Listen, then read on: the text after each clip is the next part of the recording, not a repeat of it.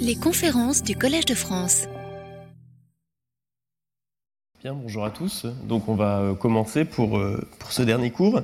Alors, euh, donc la dernière fois, on s'était arrêté un peu au milieu de la preuve du théorème de Fort et Jostrand. Donc on va reprendre où on s'était arrêté la dernière fois.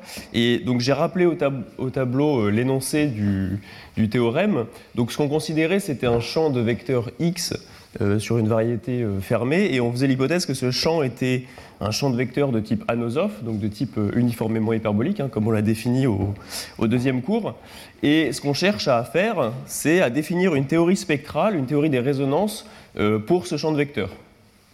Donc le théorème, l'objet qu'il faut considérer, euh, c'est la résolvante de ce champ de vecteurs, donc x plus lambda euh, puissance moins 1, et on avait vu que pour partie réelle de lambda strictement positive, ceci était bien défini, puisque x est un opérateur euh, anti-auto-adjoint sur, sur L2.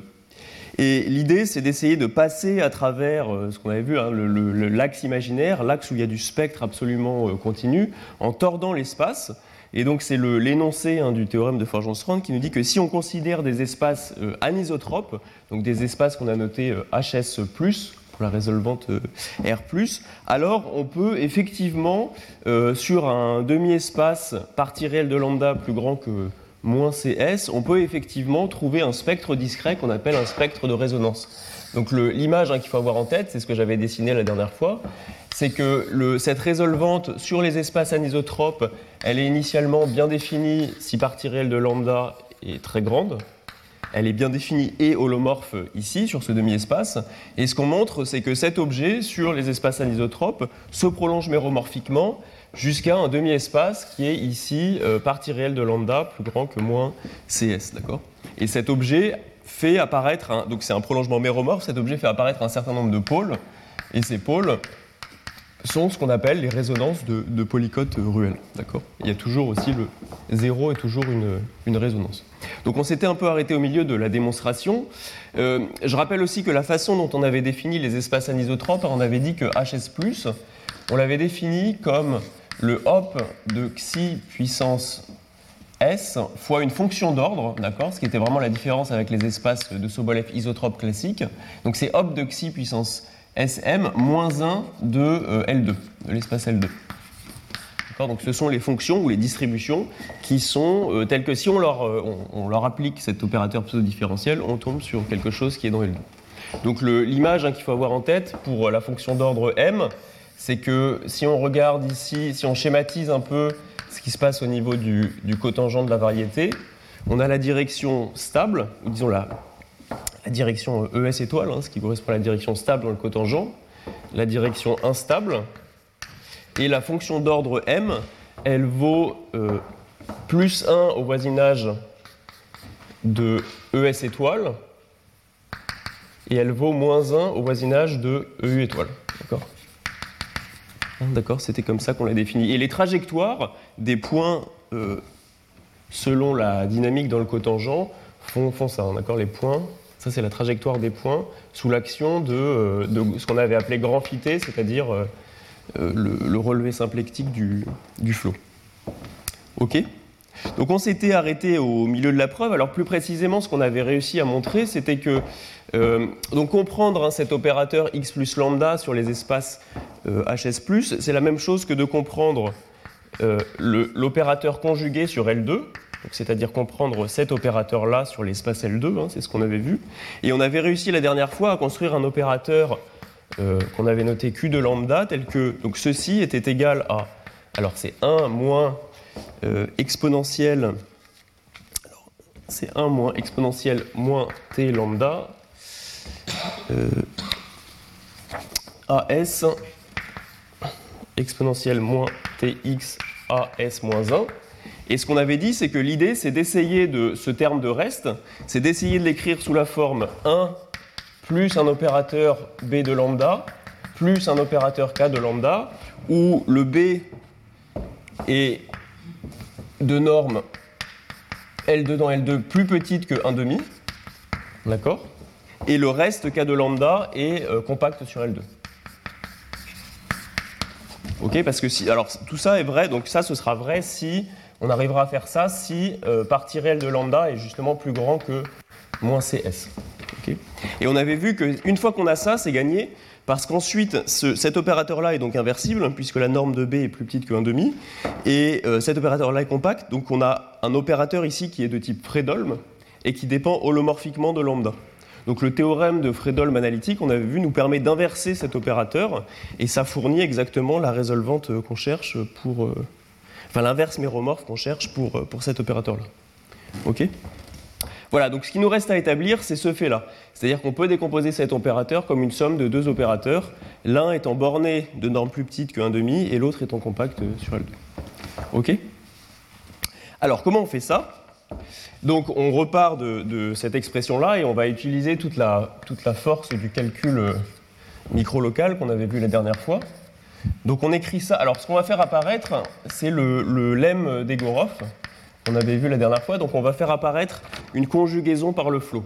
L'idée c'est d'introduire ici artificiellement euh, exponentielle tx pour avoir l'opérateur as conjugué par le flot. Et là ensuite on pourra appliquer le lemme d'Egorov euh, qu'on avait vu la dernière fois.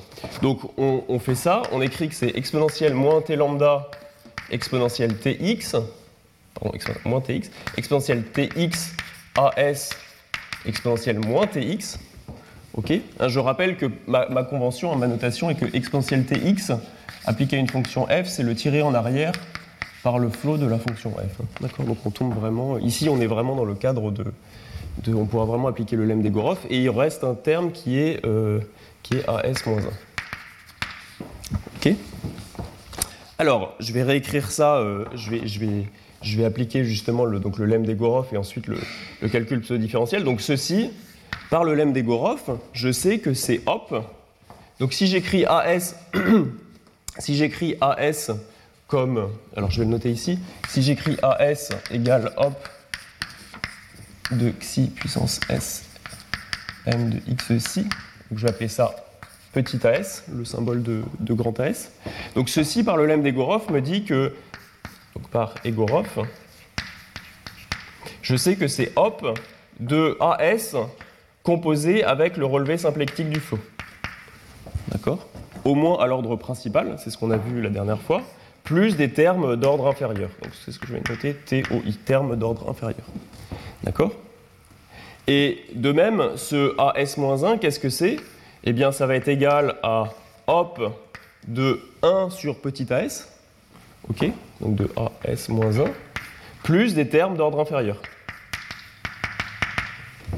ok et donc si je mets les deux bout à bout, en utilisant que la composée de, donc si je fais hop de A fois hop de B, je sais que c'est hop de AB à l'ordre principal. Donc ceci va être égal à exponentielle moins t lambda, exponentielle moins tx, et ensuite je récupère hop de, donc de AS rond t divisé par AS, plus des termes d'ordre inférieur. D'accord? Donc des opérateurs pseudo qui sont un ordre de moins que, celui-là. Alors en fait, on peut être plus précis, hein, si on regarde exactement quel est l'ordre de ces termes, en fait, on voit assez facilement que ce sont des termes d'ordre, ce sont des opérateurs pseudo d'ordre psi moins 1 plus epsilon pour tout epsilon. Donc on va noter psi moins 1 plus. Ok? Ce sont des termes, ce, terme va être d'ordre 0 et ce terme va être d'ordre psi-1 plus, donc psi-1 plus epsilon pour tout epsilon. Et donc en particulier, c'est des termes qui sont compacts sur, ce sont des opérateurs qui sont compacts sur L2. D'accord? Donc compact.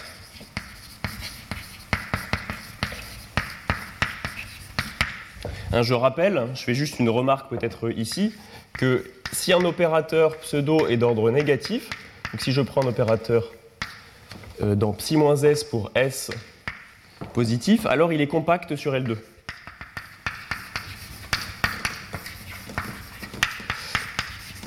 Et la raison pour laquelle c'est vrai, c'est tout simplement que comme l'opérateur, on avait vu, est borné de L2 dans, comme il est dans moins S, il va être borné de L2 dans H plus S, et que l'espace H plus S s'injecte compactement dans L2, eh bien on en déduit que l'opérateur euh, est compact sur L2. ok? Donc ce reste ici, étant d'ordre psi-1, va être compact sur L2. OK? Et alors, il nous reste, donc si vous voulez, ce terme, en fait, va contribuer au, euh, à ce, à ce cas lambda là, d'accord? Il va être ce terme ici de reste va contribuer à la partie compacte dans cette décomposition. Donc il, il nous reste à, à, étudier ce terme qui est là. Et alors, oui? Pourquoi on perd un epsilon Parce que euh, c'est lié au fait que comme les classes sont anisotropes, euh, quand on commence quand on commence à bon, si on fait les choses proprement et qu'on commence et qu'on veut étudier dans quelle classe est ce symbole, il faut commencer à étudier comment se comporte euh, euh, le terme de reste, enfin le symbole du terme de reste quand on dérive, et la fonction d'ordre quand on dérive, euh, elle produit, il y, a un log qui sort. Ouais, il y a un log xi qui sort du, reste de, en raison de la fonction d'ordre. Donc c'est pour ça qu'on est toujours dans psi moins 1 plus. ouais, c'est effectivement. Voilà, donc il nous reste à étudier ce terme-là. Et alors ce que je prétends, c'est que quitte, donc c'est un fait hein, qu'on va prendre pour acquis, c'est que quitte a changé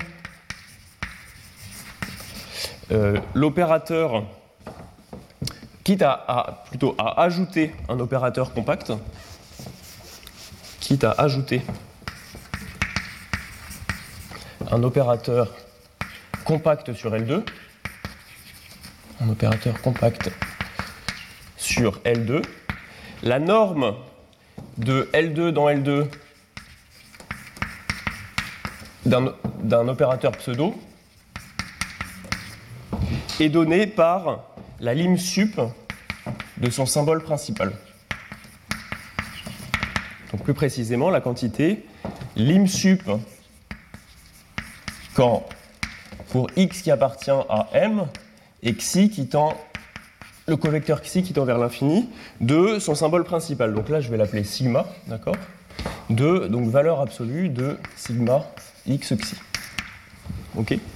Donc ça veut dire que quand j'ai une expression de ce type-là et que sigma est un symbole d'ordre 0, si je, peux toujours ce que je suis en train de dire, c'est que je peux toujours rajouter un opérateur compact sur L2, de telle sorte que la norme de cet opérateur-là maintenant, euh, en tant qu'opérateur borné de L2 dans L2, soit donné exactement par cette quantité-là, la lim sup du symbole principal quand xi tend vers l'infini. Ok? Et comme je m'en fiche de rajouter, si je rajoute des choses compactes, c'est pas très grave parce que de toute façon elles vont être absorbées dans ces termes de reste. Ok Et ces termes de reste correspondent exactement au cas de lambda ici. Donc autrement dit, ce qu'il faut vérifier maintenant, c'est simplement que euh, quand je calcule la lim sup quand x et xi tend vers l'infini de ceci, eh bien j'ai une borne effective, je peux calculer précisément cette, euh, cette lim sup. D'accord C'est la seule chose qui me reste, euh, qui, me reste à vérifier. Ok Donc c'est ce qu'on va faire, ce qu'on va faire tout de suite.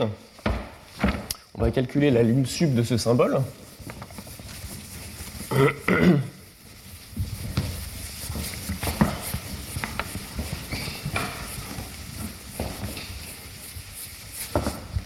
Alors, pour simplifier, on va prendre, ça ne va pas changer de toute façon le calcul, on va prendre S égale 1.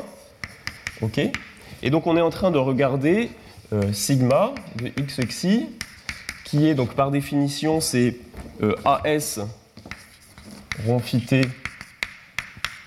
de x xi sur AS de x xi. alors, je rappelle, hein, donc AS rond c'est, euh, ça va être donc phi t de xi M composé avec le flot. OK, et ensuite divisé par.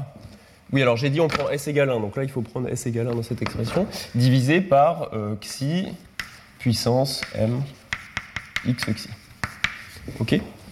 Et donc on cherche à comprendre la lim sup quand x appartient à M et xi tend vers l'infini de cette expression. Ok C'est ce qui nous reste à établir.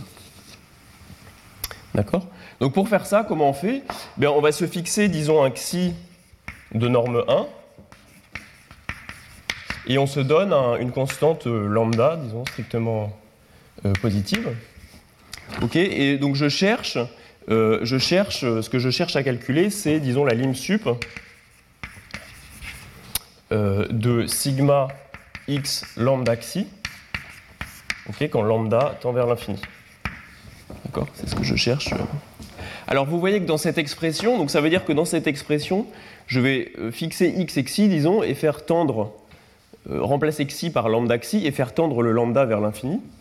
Et comme ici tout est homogène, tout va être homogène euh, en. Il y a une homogénéité en lambda. en fait, le, fait que j'ai mis des crochets japonais ici ne va pas, intervenir. D'accord? Donc je peux directement tout remplacer par des normes, ça ne change rien. Donc ce que je suis ramené à calculer, c'est finalement la quantité qui est phi t de x lambda xi. donc là, j'enlève les crochets japonais. m phi t de x lambda xi divisé par euh, lambda xi m de x lambda xi. Ok? Donc on cherche à calculer cette quantité. Et alors là, il faut utiliser euh, les propriétés qu'on connaît sur la fonction d'ordre. Donc par construction, on avait vu que la fonction d'ordre était euh, la fonction d'ordre est zéro homogène en xi. D'accord? C'est-à-dire que la fonction d'ordre ne dépend que de la direction. Hein. si, on part, si on est suffisamment loin dans le cotangent, elle ne dépend que de la direction, elle ne dépend pas de la, distance à la section nulle. Donc ceci va être égal. Ça veut dire que ici, si vous voulez, je peux faire sauter la dépendance en lambda. D'accord? Et ensuite, bah, je peux utiliser que ceci est homogène aussi, euh, homogène de degré 1 en lambda. Donc finalement, ce que je trouve, c'est lambda puissance m phi t de x xi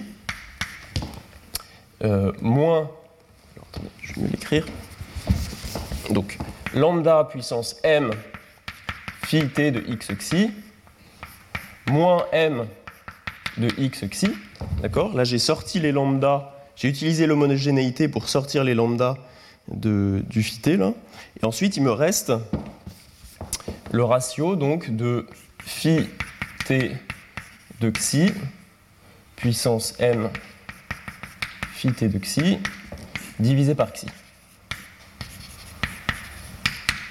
Ok D'accord Donc là, j'ai calculé le. Je, calcule le sigma en x et lambda xi. D'accord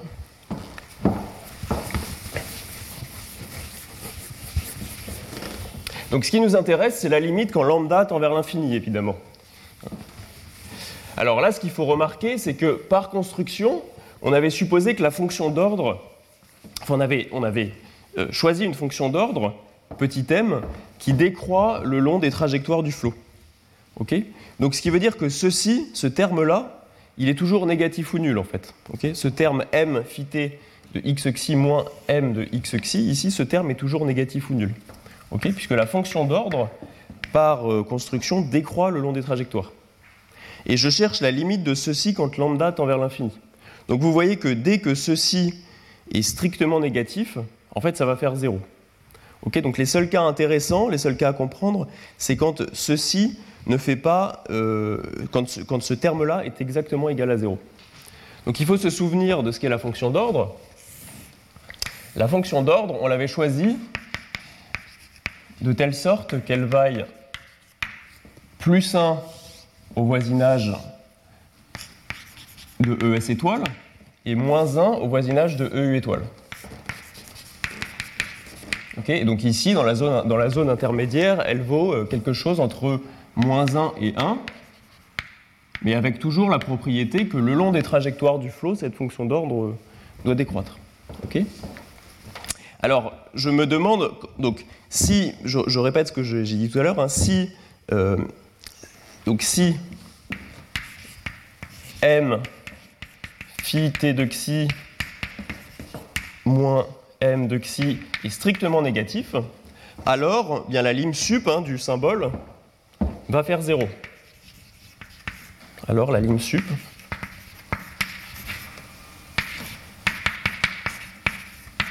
Euh, va faire 0. Ok, tout simplement parce que, évidemment, si ceci est strictement négatif, quand je prends la limite quand lambda tend vers l'infini, ça va faire 0. Ok, donc ce qui m'intéresse, ce sont les cas où ceci n'est pas strictement négatif. Ok, alors quels sont les xi pour lesquels ceci n'est pas strictement négatif? Eh Vous voyez que par exemple, si je prends euh, un xi qui est sur ES étoile, donc un xi qui est disons très très proche, un xi qui serait par exemple ici, ok, sa trajectoire va, même si t est très grand, sa trajectoire va ils ont un temps grand T, arriver ici. Et donc comme la fonction d'ordre vaut 1 ici et 1 aussi là, eh bien quand je fais la différence, je trouve 0. Ok Donc autrement dit, ce que, ce que, ce que l'on est en train de dire ici, c'est que... euh, ah oui, alors il y, a un petit, il, y avait un grand T qui est devenu un petit t ici, hein, mais c'est le même, euh, le même temps partout. Bon, c'est pas très grave. Mais ce qu'on est en train de dire, c'est qu'il existe un cône, là, tel que quand je regarde cette quantité-là sur ce cône, alors je trouve 0. ok? Et c'est exactement l'argument que je viens de faire, c'est que eh bien, si on prend un point sur ce cône, en temps positif, il va donc arriver ici, dans l'endroit où la fonction d'ordre vaut encore 1, et quand je calcule la différence, eh bien, je trouve 0. ok Par contre, vous voyez que si vous prenez un point ici, eh bien, en temps euh, grand T, il va arriver, disons, ici. Et quand vous faites la différence entre la valeur là moins la valeur là, la valeur là c'est moins 1, la valeur là c'est 1. Donc vous trouvez quelque chose qui est strictement négatif. Donc sur ce cône, cette quantité vaut 0, et il y a un autre cône où cette quantité vaut aussi 0, c'est euh, le cône instable, ce cône- cône-là, où la fonction d'ordre vaut moins 1. Pourquoi? Eh bien parce que si vous prenez un point ici, euh, m de xi vaut moins 1, et ce point dans le futur va être attiré ici. Et euh, la fonction d'ordre vaut aussi moins 1 là, d'accord? Donc sur ce cône, la différence vaut aussi 0. Et ce sont en fait les deux seuls cônes où cette différence vaut 0. Et auquel cas, cet argument ne, ne fonctionne pas, d'accord On ne trouvera pas, euh, on trouvera pas 0. Alors donc il reste, il reste donc ces deux cas à traiter. Donc sur les cônes, sur les cônes que j'ai dessinés en jaune, la quantité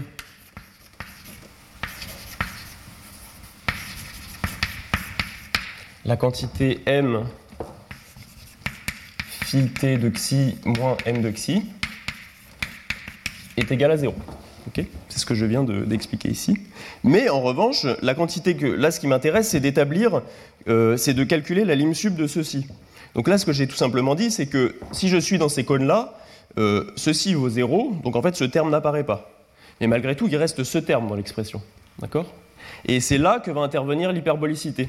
C'est que je vais utiliser l'hyperbolicité du flot pour dire quelque chose sur ce terme qui reste. Ok? Donc, sur ces cônes,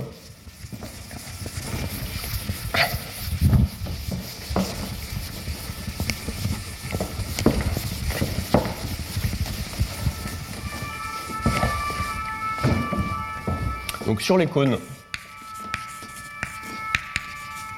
qui- que j'ai dessinés en jaune, eh bien, on a donc que le symbole, le, le symbole principal x, lambda xi, il est donc égal seulement à ce terme-là, puisque ce terme disparaît.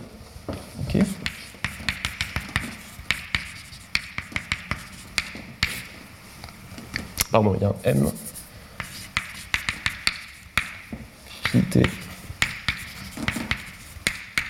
Ok Et ce que je prétends, c'est que ceci va être plus petit que, grâce à l'hyperbolicité, ceci va être plus petit que exponentielle euh, moins une constante, alors qu'on va noter mu, disons, fois t. Alors pourquoi ça? Par exemple, sur le cône, sur le cône, euh, disons EU étoile, eh bien, sur le cône EU étoile, on sait que phi t doit à une propriété de- de- d'expansion, d'accord? Donc on sait que sur le cône EU étoile, phi t de xi est plus grand qu'une constante fois exponentielle euh, mu t. Ok Et donc si on regarde la quantité, cette quantité-là, comme la fonction d'ordre sur E étoile est égale à moins 1, on trouve donc phi t de xi puissance moins 1 sur xi puissance moins 1. Et là, en utilisant l'hyperbolicité, on trouve que ceci est plus petit donc qu'une constante fois exponentielle moins mu t. Ok Et le même phénomène se produit pour, euh, pour le cône euh, ES étoile. Là, on a exactement la même chose. Alors le mu qu'on a ici, disons, c'est le, le min des exposants de Lyapunov ou quelque chose comme ça. Ok c'est le, le taux d'expansion ou de contraction euh, euh, minimal. Voilà, et donc ce que, ça, ce, que ça nous, ce, que ça, ce que cet argument nous vend à la fin, c'est que la lim sup,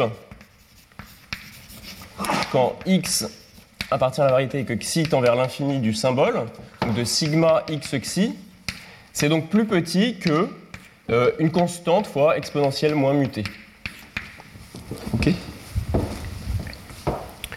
C'est donc ce que cet argument nous, nous donne. Et alors pourquoi est-ce que ça nous permet de, de conclure?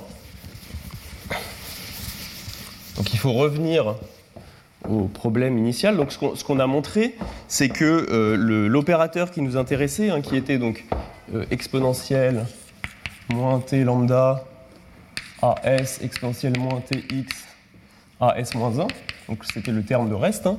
on l'a donc écrit sous la forme exponentielle moins t lambda, exponentielle euh, moins tx, fois, disons, un opérateur on va noter BT plus un opérateur KT, où ceci est compact sur L2,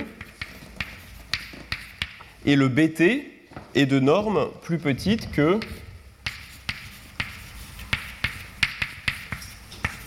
euh, exponentielle, une constante fois exponentielle moins mutée.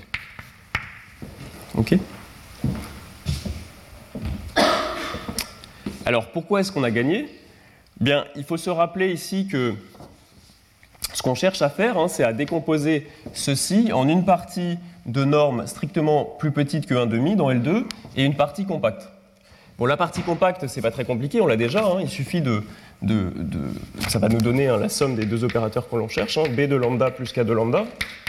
La partie compacte, c'est tout simplement ça. ok?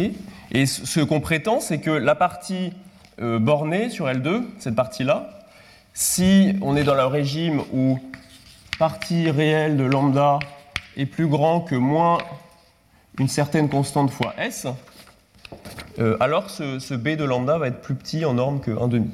Alors on peut même être plus précis, quelle est cette constante? En fait, la constante, ça va tout simplement être mu, sur 2. on peut prendre mu sur 2, ça va convenir.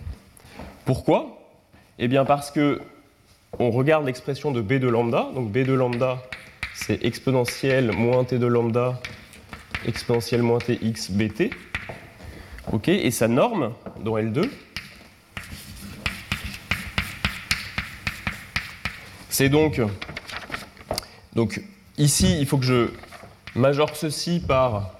Donc j'ai supposé que la partie réelle était plus grande que moins mu s sur 2, donc ceci, je vais le majorer par exponentielle euh, t mu s sur 2. ok Ensuite, ce qui sort, c'est que j'ai la norme L2 dans L2 du propagateur. Mais la norme L2 dans L2 du propagateur, on l'a vu, comme le propagateur, comme le champ préserve le volume, le propagateur est de norme 1 sur L2. D'accord? Donc c'est ce qu'on avait vu la dernière fois. Hein. La norme L2 dans L2 de ceci, c'est égal à 1. Donc quand je calcule cette norme L2, euh, ceci n'intervient pas, ça n'apparaît pas. Ok, et ensuite j'ai la norme de BT de L2 dans L2 et la norme BT de L2 dans L2, c'est précisément euh, ceci. Donc c'est précisément. Euh, donc j'ai une constante hein, exponentielle T mu S sur 2 exponentielle. Euh, ah oui, pardon, alors oui. J'avais dit on prend S égale 1, c'est pour ça que. Oui. Donc ici, au tout début de la preuve, j'avais pris S égale 1 pour simplifier. Si on ne prend pas S égale 1, évidemment, ici on trouve. Il y, a un S qui apparaît hein, dans l'exposant. D'accord? Donc donc si on ne prend pas s égale 1, ce qu'on trouve à la fin, c'est que le bt est borné par euh, exponentielle moins mu s grand t. donc ceci à la fin est plus petit qu'une constante fois exponentielle moins mu s t sur 2. Et vous voyez qu'en prenant t suffisamment grand, on trouve que ceci est plus petit que 1,5 euh, pour t assez grand. OK Et donc ça conclut la preuve du, du théorème.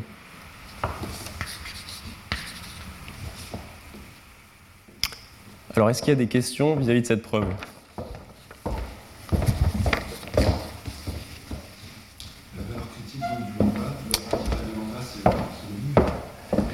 Voilà, c'est ça. C'est-à-dire que le, ce qui sort, la, fenêtre sur laquelle on arrive à faire ce prolongement méromorphe, euh, bon, là j'ai pris mu sur 2, mais en fait on aurait pu prendre euh, je vais dire mu moins epsilon, ça marchait aussi. Et le mu, euh, c'est effectivement c'est un exposant de Lyapunov, c'est-à-dire c'est le taux de contraction euh, minimal euh, du, système. Voilà, alors je pense qu'on peut, là c'est assez grossier comme, je pense qu'on peut raffiner l'argument peut-être pour dire plus précisément quel est ce mu, mais voilà, bon, en pratique on n'en a pas vraiment besoin, en fait on a juste besoin de savoir qu'il existe. Mais, donc, voilà, donc ça conclut la preuve du théorème de, Forge-Ostrand. Alors preuve qu'on a fait donc en, deux parties puisqu'on l'avait commencé la dernière fois. Et avant qu'on revienne au, problème du spectre marqué des longueurs, je voudrais tout de même tirer un certain nombre de conséquences euh, vis-à-vis, des propriétés statistiques euh, du flot. Euh, un certain nombre de conséquences qui, viennent de cette théorie spectrale des, des, flots anosophes. Ok, donc on va, on va juste revenir un petit peu au problème d'ergodicité et au problème euh, du théorème de Lifshitz, qu'on avait vu hein, donc, euh, dans les séances précédentes, mais on avait parfois laissé certains éléments euh, sous le tapis. Donc ça va être une section petit d, et on reviendra ensuite, hein, le, la dernière partie du cours va être consacrée de nouveau au problème du spectre marqué des longueurs. Donc c'est une section petit d conséquence. Et alors, en conséquence principale, je voudrais revenir sur le problème de l'ergodicité du flot. Donc on avait vu, hein, je l'avais énoncé, que quand un flot anosophe préserve une mesure lisse, hein, comme c'est le cas euh, ici, comme ce qu'on suppose euh, ici, alors ce flot est ergodique par rapport à, cette mesure.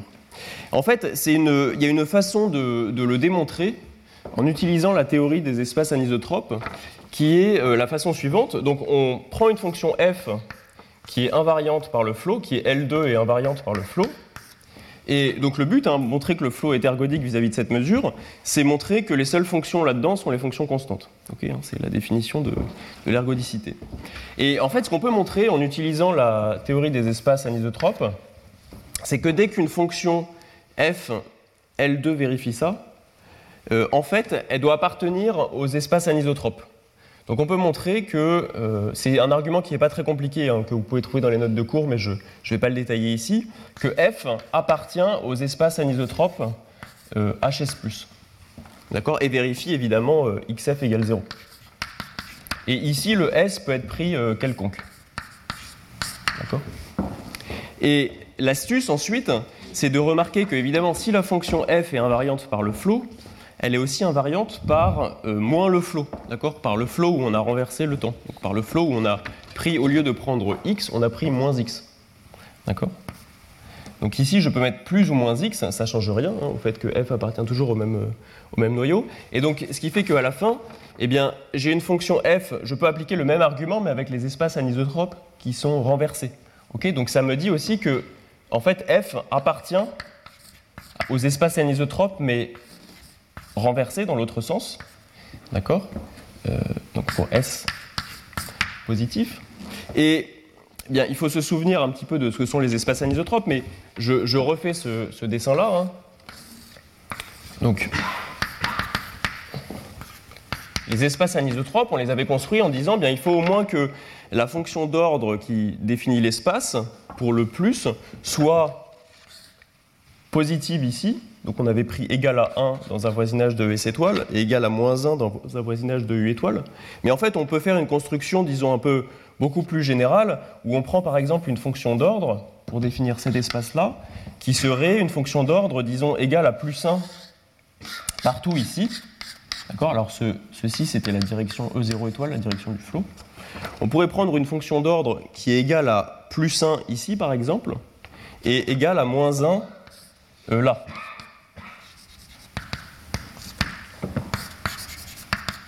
D'accord Cette fonction d'ordre, elle va aussi fonctionner. D'accord? Je peux aussi prendre une fonction d'ordre euh, qui définit mon espace anisotrope comme ça, et euh, vous allez toujours avoir la décroissance le long des trajectoires du flot, il n'y a pas de problème. Et donc de la même manière, vous pouvez pour l'espace hs- prendre une fonction d'ordre qui serait, euh, disons, égale à plus 1 ici. Donc là, il faudrait prendre... Donc là, je suis en train de parler de la fonction d'ordre qui définit cet espace. Donc la fonction d'ordre vérifierait m égale 1 ici, et disons m égale à moins 1 ici. Ok? Ce que je suis en train de dire, c'est que vous voyez qu'avec cette construction, comme on a énormément de liberté pour la fonction d'ordre, eh bien on peut toujours euh, faire cette construction de telle sorte que l'intersection de ces deux espaces, les fonctions qui sont à la fois dans l'espace anisotrope plus et dans l'espace anisotrope moins, en fait, ce sont seulement les fonctions qui sont euh, Sobolev pour un ordre positif, puisqu'elles doivent être, euh, elles doivent être d'ordre positif. Si elles sont dans les deux espaces, elles doivent être d'ordre positif ici, positif là, et en fait, elles sont d'ordre positif partout. Donc ceci implique en fait que f est une fonction qui est hs pour s positif. Et comme le s est absolument quelconque, ça dit en fait que f est une fonction lisse. Ok Donc c'est un argument qui montre que dès qu'une fonction L2 est invariante par le flow, en fait automatiquement cette fonction est lisse. Ok Et alors comment ça permet de conclure? Comment est-ce qu'on conclut que f est constante? Bien là, il faut simplement utiliser que la dynamique est, hyperbolique.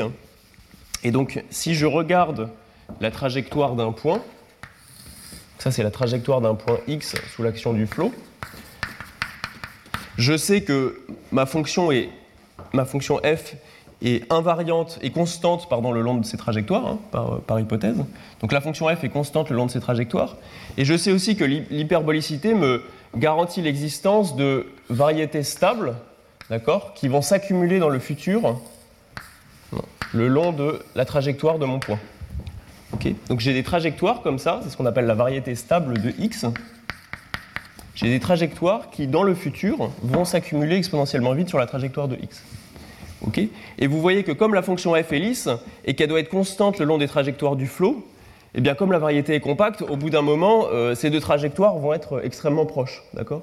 Comme la fonction f est lisse, ça veut dire que la valeur de f doit être la même sur cette trajectoire-là et cette trajectoire-là aussi. Et j'ai de la même façon des variétés instables hein, qui vont dans l'autre, euh, dans l'autre sens. Donc c'est la même image, mais dans le passé. Hein. c'est des trajectoires qui s'accumulent dans le passé autour de, celle de x. et comme les, tous les points dans un voisinage de x peuvent être décrits comme ça à l'aide de ce feuilletage, en fait, ça va dire que la fonction f doit être localement constante et donc euh, constante. Donc, comme donc cet argument donne que la fonction f, euh, donc comme tout point, disons, comme tout point autour de x, de x est joignable grâce à des feuilles stables, instables et des trajectoires de flot, et donc des lignes de flot. On en déduit que f est localement constante, hein, donc constante.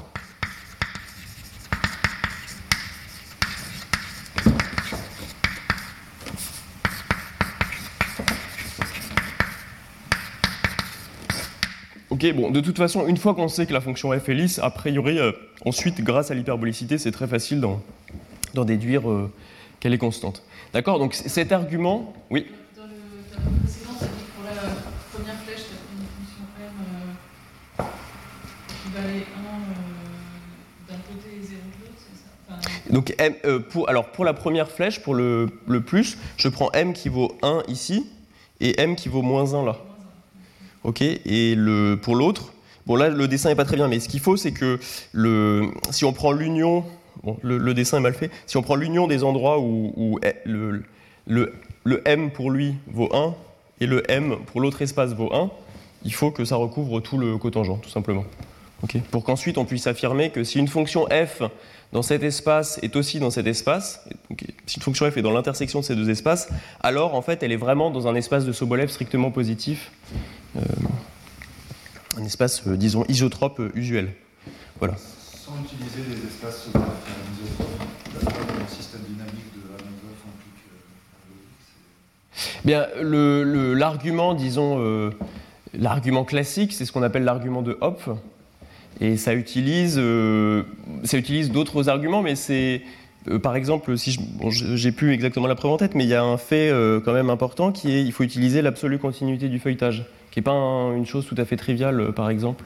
Donc ça utilise euh, bon, cette preuve n'est pas non plus triviale, hein, parce qu'il y a toute la machinerie anisotrope évidemment qui est cachée derrière, mais c'est un argument d'une autre nature, disons, qui utilise. euh, Mais donc là, la- l'absolue continuité du feuilletage, Non. disparaît. Elle disparaît, oui, t'en as pas besoin. Et donc ça contient du cas, c'est plus général ça peut- Non, c'est pas forcément plus général, parce que là, euh, je veux dire, tu. tu euh, comment dire tu utilises à fond la structure hyperbolique du flow. Enfin, je veux dire, euh, le, l'argument de Hopf permet de montrer que les flows anosophes, disons qu'ils préservent une, mesure lisse, on va dire, sont ergodiques. Et là, on va tomber exactement sur le même résultat. On va pas dire quelque chose de plus. Et dès qu'on sort, dès qu'on sort du monde uniformément hyperbolique, alors là, tout cet argument, par contre, euh, ne fonctionne plus. En fait, c'est aussi ça le, c'est aussi ça un des, un des problèmes, quoi. Là, au départ, tu supposes juste la fonction L2. Là, on suppose la fonction L2, oui. oui. L2, il est inclus dans ton. Alors L2 n'est pas inclus dans l'espace anisotrope, non. Non, là, alors quand je mets cette flèche, là, il y a quelque chose de non trivial à montrer. Là, il y a un, il y a un lemme qui est non trivial, c'est qu'il faut effectivement montrer qu'une fonction L2 euh, appartient à l'espace anisotrope. Et c'est a priori, c'est pas évident. C'est une sorte de principe d'absorption limite, quoi. C'est-à-dire, euh, on a une, une résonance, toute résonance sur l'axe euh, doit en fait appartenir aux espaces anisotropes. Et c'est oui, oui, il y a un truc non trivial effectivement ici. Oui, oui, oui, tout à fait. ouais. Il y a un truc non trivial. euh.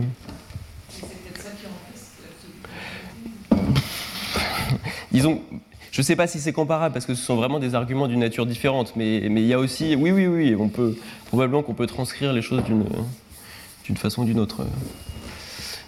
Bon, en tout cas, je ne sais pas si c'est plus simple que l'argument de Hopf, mais ça donne, euh, disons, une autre preuve de l'ergodicité du. Ça, c'est dans les notes, oui. Oui, oui, ça, c'est dans les notes, oui. Oui. La preuve euh, de validité dans le méthode qui a celle-là, hein, ça utilise pas continuité. Ah, d'accord, ok, d'accord. Donc on peut faire sans l'absolue continuité, d'accord, ok.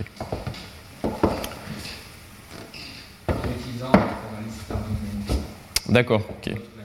Bon, ok, une autre machinerie, effectivement, le formalisme thermodynamique, c'est aussi toute une autre machinerie. euh, oui, oui. Voilà, alors, donc je voulais juste euh, euh, mentionner ce- ce- cette conséquence sur l'ergodicité. Et ce qui va nous intéresser dans la suite et qui va être en lien avec le, le spectre marqué des longueurs, hein, le problème initial qu'on regardait, ça va être euh, l'étude de la résolvante, enfin des résonances pour, euh, pour, alors pour le flow géodésique, hein, mais disons pour les champs de vecteurs anosophes euh, plus généraux, des résonances près de zéro. D'accord? Donc on va vraiment se restreindre à ce qui se passe près de zéro. Donc on a vu un zéro est toujours une résonance, puisqu'il y a précisément les fonctions, les, les seules fonctions en zéro qui sont, qui sont dans le noyau de x hein, sont, les constantes. Alors éventuellement, évidemment, il peut y avoir des, résonances un peu autour, mais ce qui va nous intéresser, c'est seulement ce qui se passe au voisinage de zéro.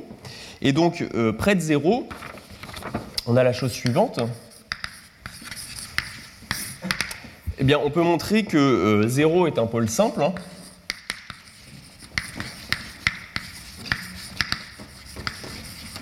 Puisqu'il y a la seule résonance en 0, c'est les fonctions constantes. hein. Donc le noyau de x dans L2, c'est la même chose que le noyau de x sur les espaces anisotropes. Et ce sont donc les fonctions euh, constantes. Ok ce qui est encore une fois une, autre caractéristique, enfin c'est- c'est une reformulation de l'ergodicité, hein, tout ça. Et donc ça veut dire que si je regarde la résolvante autour de 0, je regarde R plus ou moins pour lambda proche de 0, euh, eh bien je peux écrire que ceci, alors comme j'ai un pôle, hein, je vais évidemment dans le développement de Laurent, je vais avoir une, singularité, hein, je vais avoir un terme en 1 sur lambda, mais j'ai donc une partie donc constante, plus la partie du développement de Laurent, plus un terme qui va être en grand O de lambda. Ok? Et alors ce P de 0, c'est quoi? Ce P de 0, c'est le projecteur sur les constantes, justement. Projecteur orthogonal sur les constantes.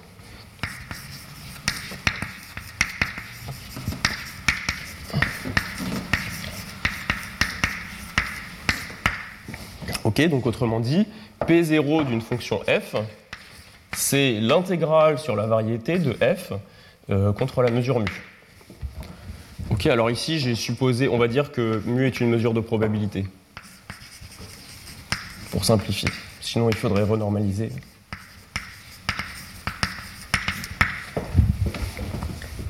Ok, donc on peut montrer ça euh, assez facilement. Et les R0 plus ou moins, c'est donc la, la partie de la résolvante, c'est la valeur de la résolvante en 0 une fois qu'on a enlevé le, le pôle. hein. Donc par construction, c'est R0 plus et moins, ils sont bornés euh, sur les espaces anisotropes.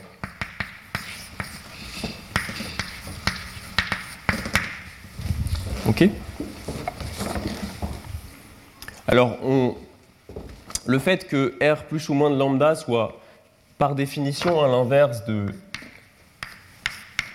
plus ou moins x plus lambda, euh, ça va nous donner, on- donc on vérifie facilement que on a la relation suivante.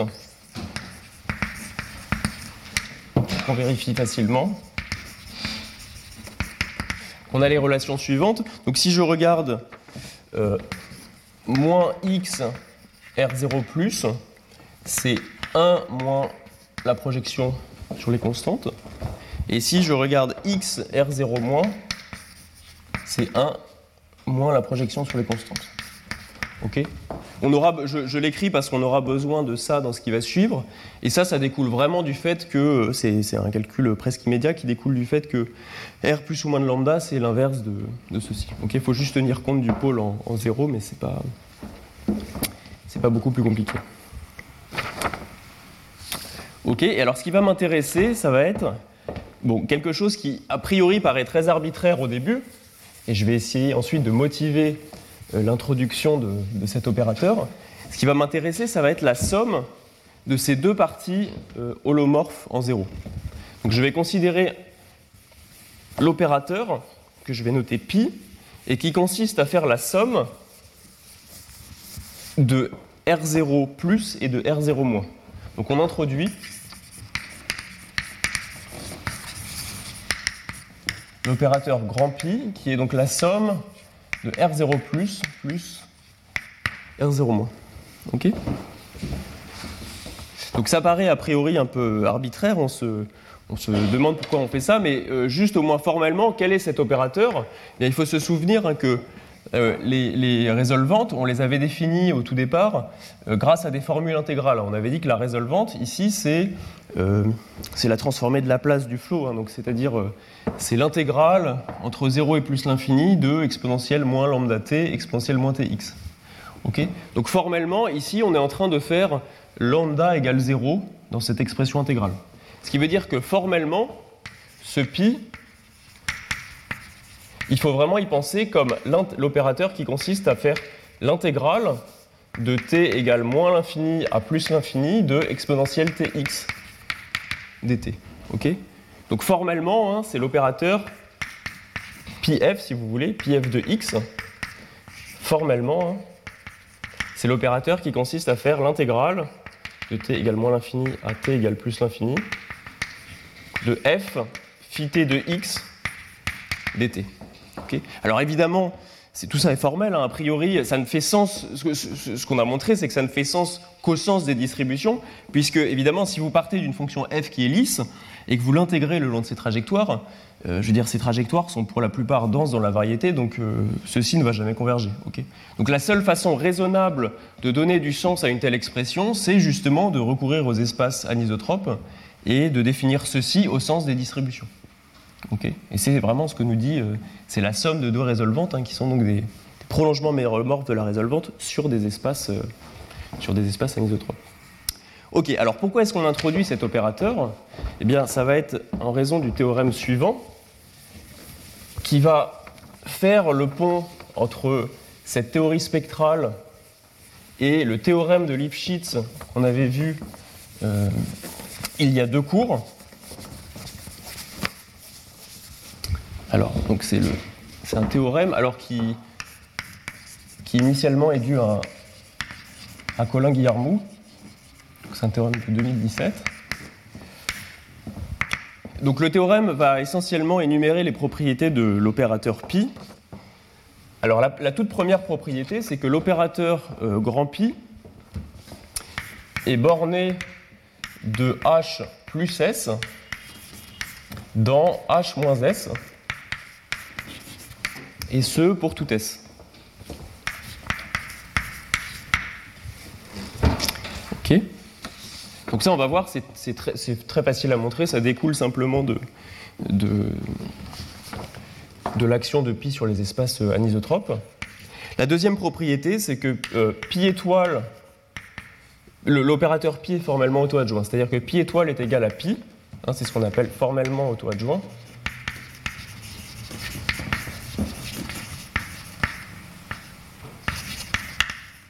Donc au sens où si vous regardez euh, pi f scalaire f, pour disons une fonction f qui est lisse, euh, ceci va être égal à f scalaire pi f.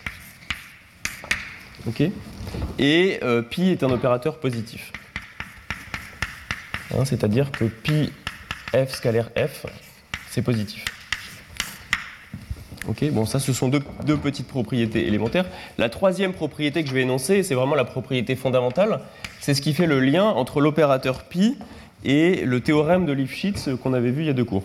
Donc, le, théorème, cette propriété dit que si f est une fonction qui est hs et dans le noyau de pi,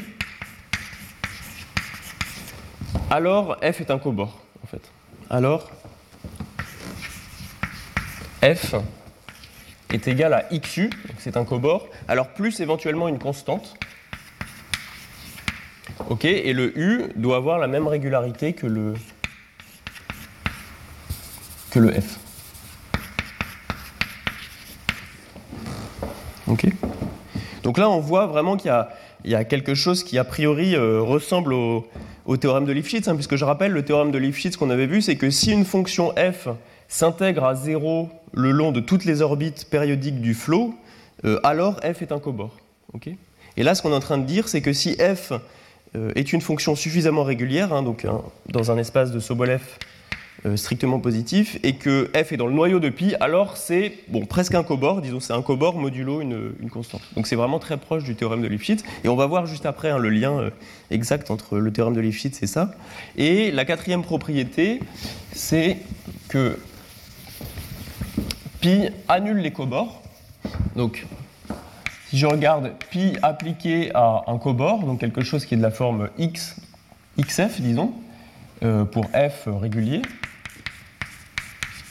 alors ça doit faire 0, et l'image de pi, euh, l'image de pi, euh, le, comment dire, l'image de pi est contenue dans les distributions invariantes. Donc c'est-à-dire que x de pi de f, ça doit faire aussi 0 pour tout f qui est donc suffisamment régulier, donc euh, pour tout f qui est dans HS. Ok Alors, on va faire la preuve rapide de ce théorème. Hein. Il n'y a essentiellement pas grand-chose à montrer. Donc, le, le premier point, il est presque tautologique, puisque on cherche à montrer que pi envoie H plus S, donc l'espace isotrope classique, dans H-S. Mais comme pi est la somme de deux opérateurs, hein, de R0 et de R0 il suffit de montrer que c'est vrai pour chacun de ces deux opérateurs. et ça, ça découle tout simplement du fait que, disons, prenons R0 eh bien, quand je prends une fonction qui est H plus S, c'est en particulier une fonction qui est dans un espace anisotrope, hein, puisqu'on a une injection de H plus S dans les espaces anisotropes. Donc si ensuite j'applique R0, et eh bien comme R0 est borné de l'espace anisotrope dans lui-même, j'arrive ici. et cet espace est contenu dans, euh, s'injecte dans euh, H-S. D'accord? Donc là, on voit que R0 envoie H plus S dans H-S, et la même chose évidemment se produit pour, euh, pour R0-. D'accord Donc ça dit bien que l'opérateur pi est borné euh, sur ces espaces. Alors pour le point 2, je ne vais euh, pas le démontrer, mais c'est un petit calcul euh, que vous pouvez trouver dans les notes de cours. Donc je, le passe sous le tapis. On s'en servira un moment juste à la fin. On aura, besoin notamment de cette propriété de positivité. Mais ce n'est pas un calcul qui est très compliqué. Hein. C'est un calcul qui, qui, est assez élémentaire, mais voilà, que je passe sous le tapis pour aujourd'hui. Et alors le point 3, qui est vraiment le point le plus intéressant et qui fait le lien avec euh, le théorème de Lifshitz. On va chercher à caractériser. Oui L'adjoint de R+, L'adjoint de, lui? Oui. bah, L'adjoint, bon, tout dépend dans quel sens on le dit, mais l'adjoint en fait de R0+, c'est R0-. Donc c'est pour ça que cette propriété-là, si on sait ça, cette propriété-là est évidente. Parce que c'est la somme d'un opérateur et de son adjoint. C'est pour ça que. C'est pour ça que cette propriété est vraie. Pour cette propriété de positivité, il faut travailler un tout petit peu plus, mais c'est pas beaucoup plus, plus sorcier que, que ça. Voilà, mais je, bon, je ne vais pas rentrer dans les détails de, de ce calcul. Et alors pour le point 3, hein, qui est vraiment le point qui fait le lien avec le théorème de Lifshitz, on se donne donc une fonction f qui est hs et qui est dans le noyau de pi. Donc pi f est égal à 0. Et on cherche à montrer que f est un cobord, ou disons un cobord plus une constante. Alors comment on fait ça? Ben, Il faut tout simplement écrire ce que c'est que pi. C'est la somme de R0 plus plus R0 moins. Donc autrement dit, vous voyez que si ceci fait 0, ça veut dire que R0 plus de f, que je vais appeler u par définition, ok? Donc je définis ça comme étant une fonction u, c'est donc égal à euh, moins R0 moins de f. Mais alors là, qu'est-ce que ça dit? Ça dit que la distribution ou la fonction u, qui est a priori dans l'espace de Sobolev anisotrope avec un plus, hein, cet espace-là, cette distribution u est en fait égale à quelque chose qui est dans l'espace de Sobolev anisotrope, mais avec un moins. Donc elle est dans hs. Ok? Donc U appartient à ces deux espaces, et en fait, ça veut dire que par l'argument que j'avais expliqué juste avant euh, pour l'ergodicité, ça nous dit que si on construit bien ces deux espaces, et bien en fait, U est dans euh, l'intersection des deux, qui est donc euh, l'espace de Sobolev isotrope classique HS. Donc, U appartient à HS plus inter HS qui est donc l'espace de Sobolev isotrope, avec un H droit classique. HS. OK Et qu'est-ce que je sais également? Eh bien, je sais que quand je regarde XU, c'est donc X R0 plus de F. Et qu'est-ce que X, pardon, qu'est-ce que X R0 plus de F? Eh bien, j'avais, voilà, j'ai laissé ça au tableau, c'est parfait. Euh, on voit que c'est donc égal à euh, x R0 plus de f, c'est donc moins, donc moins f moins P0 de f. Ok Alors P0 de f, c'est précisément la projection orthogonale sur les constantes, donc ceci est une constante. Ok Et donc j'en déduis exactement que f, c'est... Alors il y a un moins qui est apparu dans la formule là, donc c'est f, c'est moins xu euh, plus une constante. Ok, donc autrement dit, c'est x u si vous voulez, si vous changez u en u plus une constante. Ok Voilà, et le u a la régularité, euh, vous voyez que le u donc, qui est moins u, hein, il est dans hs, il a la régularité de, f. hein. Si f était dans hs, le u euh, est lui-même dans, dans hs. Voilà, alors on, on va voir hein, dans un instant, c'est ce que j'énoncerai après, qu'en corollaire de ça, en fait, le théorème, la preuve du théorème de Lifshitz euh, euh, lisse découle de, ceci en fait. Donc c'est ce que j'expliquerai dans un instant. Alors je voudrais juste terminer la preuve de- des propriétés de l'opérateur pi. Donc le dernier point qui nous reste, c'est le point 4. Bon, le point 4, il n'est pas très compliqué. Euh, il repose sur le fait que x pi, c'est donc x r0 plus plus x r0 moins.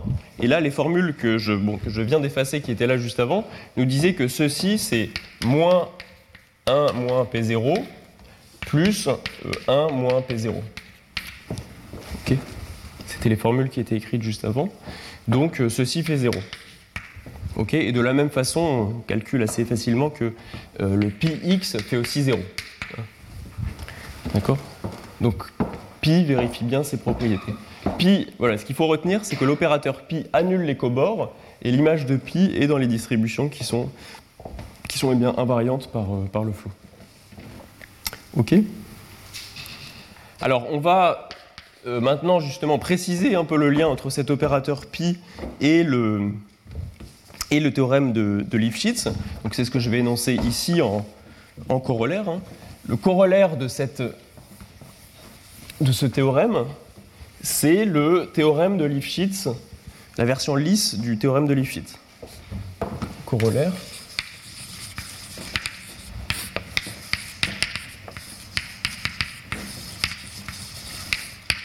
Donc je rappelle, hein, l'énoncé du théorème de Lifshitz nous dit que si f est une fonction, disons, lisse, euh, telle que l'intégrale de f le long de toute orbite périodique gamma fait 0.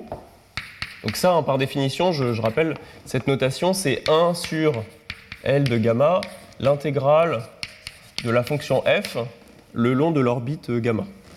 Ok Donc ça, c'est quel que soit gamma périodique.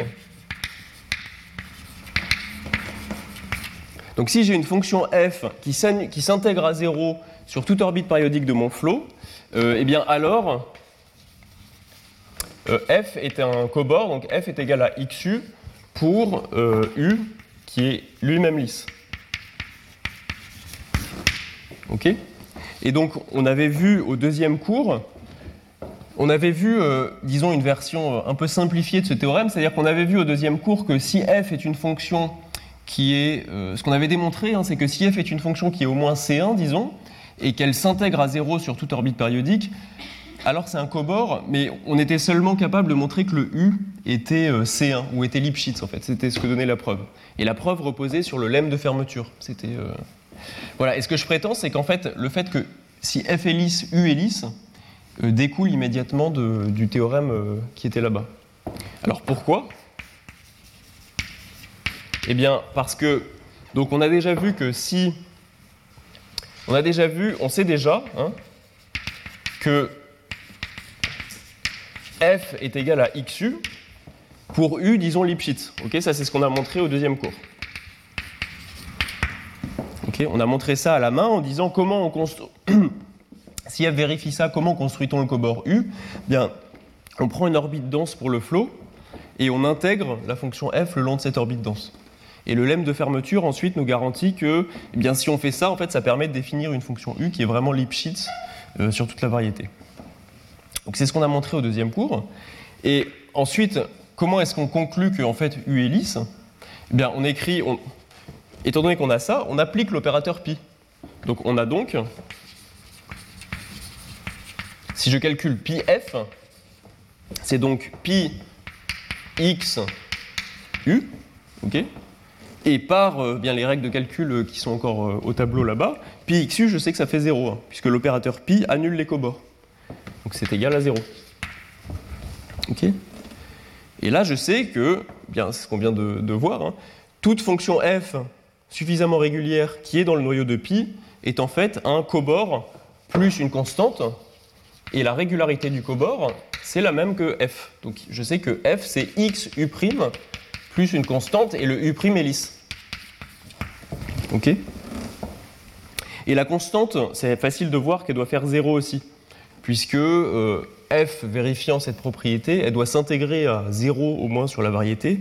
Donc en fait, cette constante doit faire 0. C'est pas très dur de le, voir. Ok Et en fait, de là, on tire facilement que euh, u doit être égal à u' plus une constante.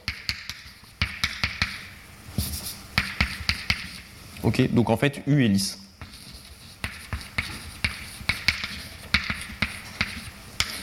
Ok, et donc ça conclut, ça donne une démonstration du théorème de Lifshitz, de la version lisse du théorème de Lifshitz, euh, eh bien, qui repose uniquement sur des arguments de- d'analyse euh, d'analyse microlocale. Ok.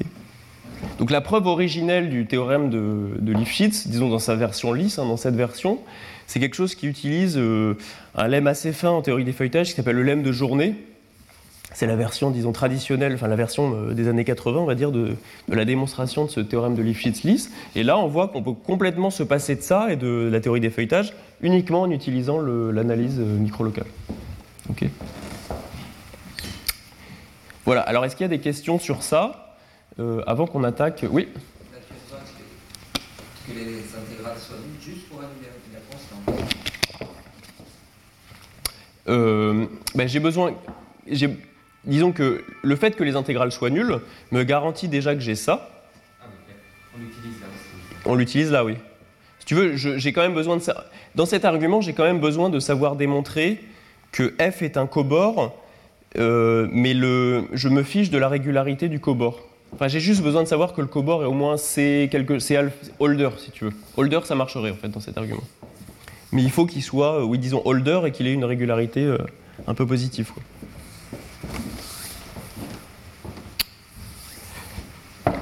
Ok, alors on va donc attaquer la toute dernière partie du cours.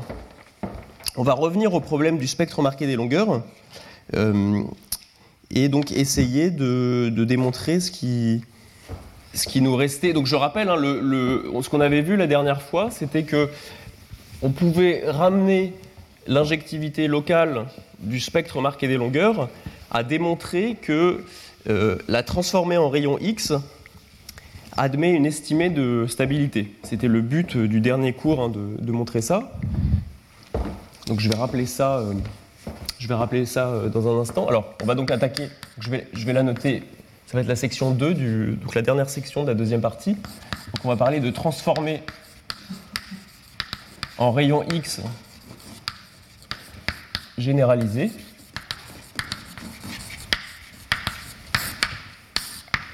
Et donc je rappelle, hein, l'objet qui nous, qui nous intéressait dans le cours, hein, c'était ce qu'on avait noté euh, IM, donc la transformer en rayon X.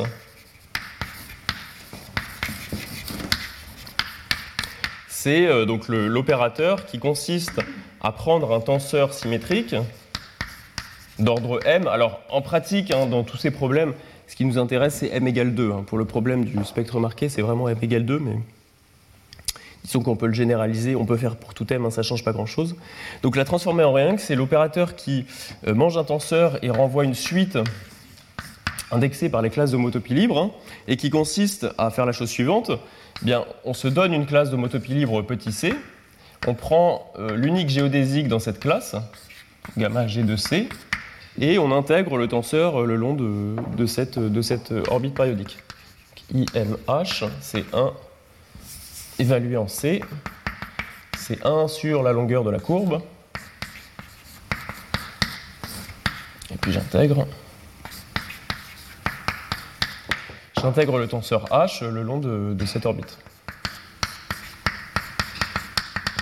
Alors, qu'est-ce que ça veut dire intégrer un tenseur symétrique hein? C'est prendre un paramétrage par longueur d'arc de cette courbe et ensuite euh, bien intégrer le tenseur où on a fait manger m fois le vecteur vitesse, gamma point de t.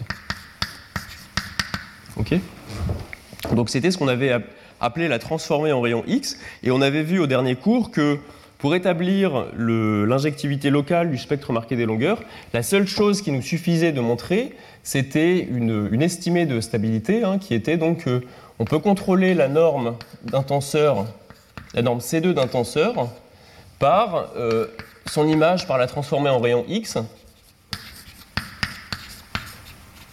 Et alors c'est une estimée non linéaire, hein, donc on n'arrive pas a priori à montrer une estimée euh, linéaire. Donc ce qu'on va faire, c'est que on va contrôler la norme C2 par son image par la transformer en X, mais puissance taux. et là, il y a une puissance 1 moins taux. Et je dois mettre une norme Cn pour un n euh, assez grand. Ok, c'est ce qu'on cherche à, à établir. D'accord? Et alors, ceci doit être vrai pour les tenseurs H qui sont à divergence nulle.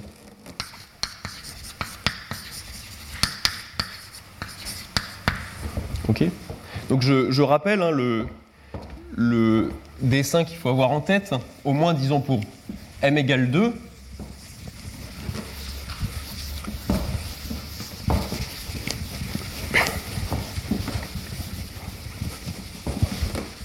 Donc on a le, si je dessine ici l'espace des métriques à courbure négative, euh, on a donc la métrique G0 qu'on a fixée, hein, qui est une métrique de référence, et on a l'orbite de G0 sous l'action du groupe des difféomorphismes. Donc c'est l'ensemble des phi étoiles de G0, hein, tel que phi est un, est un difféo. Et on a vu que l'espace tangent à cette orbite, en G0, c'est cet espace tangent là, c'est ce qu'on a appelé l'ensemble des tenseurs potentiels. C'est précisément le noyau de la transformée en rayon X. Ok, ça a été le but de la première partie du cours de, montrer ceci. C'est les tenseurs qu'on écrit, euh, qui s'écrivent, qui sont dans l'image 2D. Hein, donc c'est les tenseurs qui s'écrivent grand D, G0 de P, où P est une informe. Et l'orthogonale naturelle de cet espace, c'est les tenseurs à divergence nulle. C'est le ker D étoile G0, et c'est ce qu'on appelle les tenseurs solénoïdaux.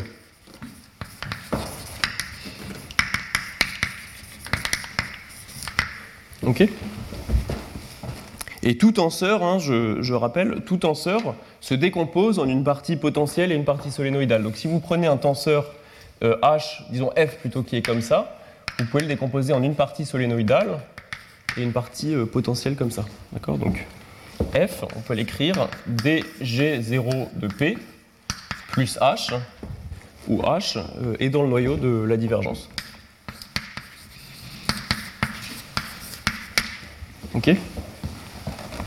Donc c'est ce qu'on a établi donc, dans, les, premières euh, séances de cours. Et donc la transformée en rayon X, euh, le but des deux premières séances a été de montrer que la transformée en rayon X a pour noyau précisément l'espace des tenseurs potentiels. Autrement dit, si je restreins la transformée en rayon X aux tenseurs solénoïdaux, elle est injective. Et ce qu'on cherche donc à établir, c'est une estimée de stabilité euh, pour les tenseurs solénoïdaux. De montrer que non seulement la transformée en rayon X est injective, mais en fait elle vient avec une telle estimée euh, pour les tenseurs solénoïdaux. Okay et donc si on a ça, on avait vu hein, au, à la séance dernière que eh bien, ça permettait de, conclure la preuve de l'injectivité locale du spectre marqué des longueurs. La preuve, hein, je, rappelle, consistait à faire un développement de Taylor, tout simplement, du spectre marqué des longueurs. Et à injecter dans le développement de Taylor euh, cette estimée et ensuite, par un petit argument d'interpolation, on, arrivait à conclure. OK? Voilà, alors donc le but va être de démontrer cette, cette estimée de, stabilité. Et pour ça, euh, l'idée va être de changer l'opérateur en, quelque sorte, c'est-à-dire de faire apparaître un nouvel opérateur qui va avoir des propriétés bien plus, des propriétés analytiques bien plus sympathiques que l'opérateur IM, et c'est là, c'est à cet endroit-là qu'on va se servir de l'analyse spectrale justement qu'on a faite euh, juste avant des, des flots, euh, des flots. Voilà, donc ce qu'on va faire, c'est introduire un opérateur qu'on va appeler la transformée en rayon X généralisé.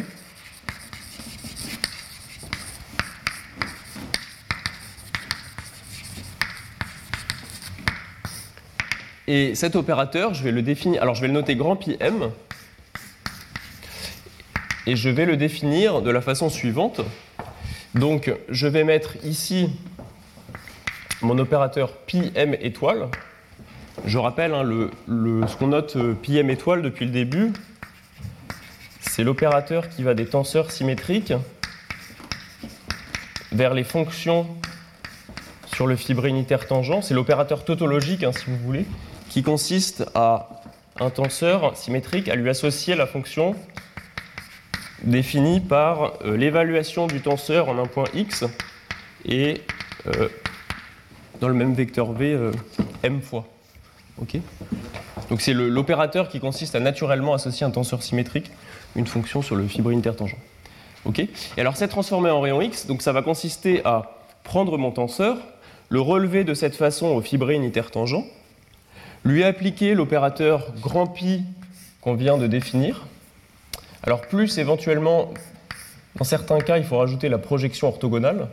Ça dépend de la parité de m. Mais ça c'est.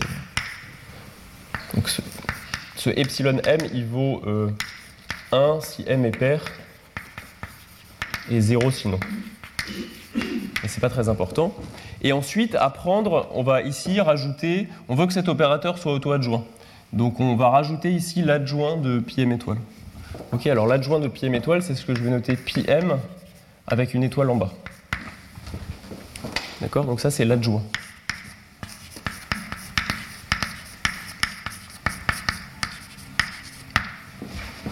Ok? Donc qu'est-ce qu'il fait cet opérateur? Je, je, je le répète. Il prend un tenseur sur la variété, le relève naturellement au fibré unitaire tangent, lui applique l'opérateur grand pi, hein, qui formellement au moins consiste à intégrer le long de toutes les trajectoires en temps infini. Et ensuite, on applique l'adjoint, c'est-à-dire qu'on euh, revient à un tenseur sur la variété par cette, euh, cette opération. Ok, alors l'adjoint, si vous pensez vraiment à, par exemple, si m est égal à 0, hein, donc si ce sont des fonctions, euh, le pi étoile consiste tout simplement à prendre une fonction et à la relever sur le fibre unitaire tangent de manière triviale. Ok et l'adjoint consiste à intégrer dans les, dans les sphères du fibre unitaire tangent. ok Et ça inverse le pi. C'est, pardon?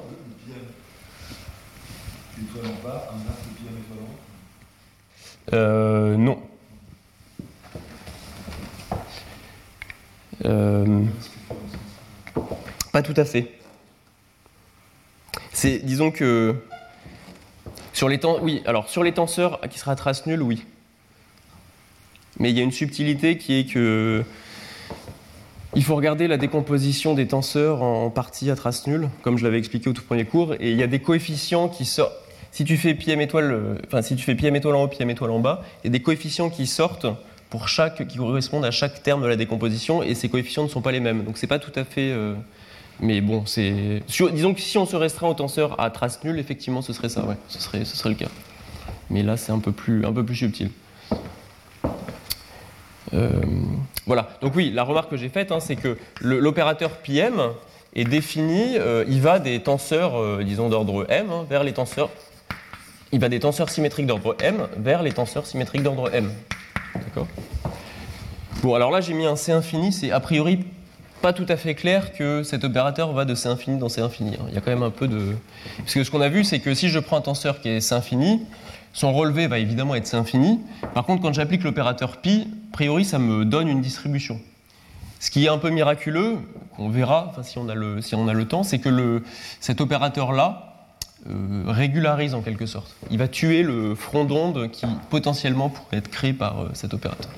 Voilà. Mais je, bon, c'est. c'est, euh, disons que prenons, prenons, pour, euh, prenons pour acquis euh, ceci, disons, dans un premier temps. Voilà, alors quelles sont les propriétés, euh, disons, élémentaires de, cet opérateur pi, pi m? Eh bien, déjà, on peut remarquer que pi m, si on lui applique un tenseur potentiel, ça va faire 0. Donc c'est vraiment quelque chose qui, de ce point de vue-là, a des propriétés similaires à la transformer en rayon x. Hein, C'est-à-dire que si on fait pi m un tenseur potentiel, donc je prétends que ça fait 0. Pourquoi? Eh bien parce que si on revient à l'expression, c'est donc pi m étoile de grand pi plus epsilon m p0 pi m étoile de dg0p.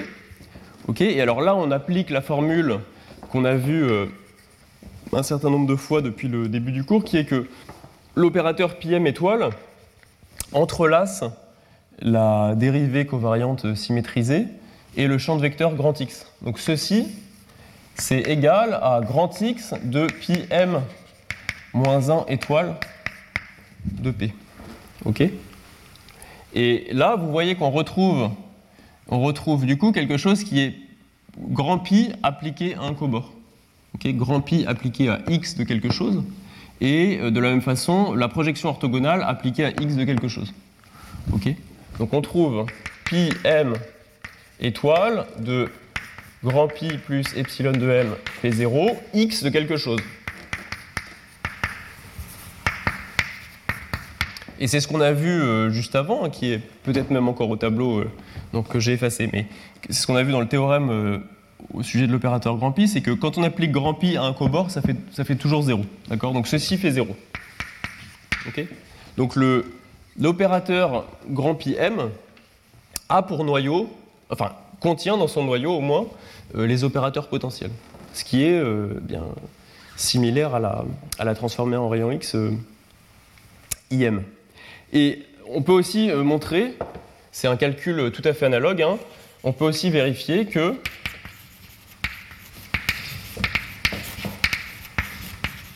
l'image de πm, ce sont précisément les tenseurs à divergence nulle.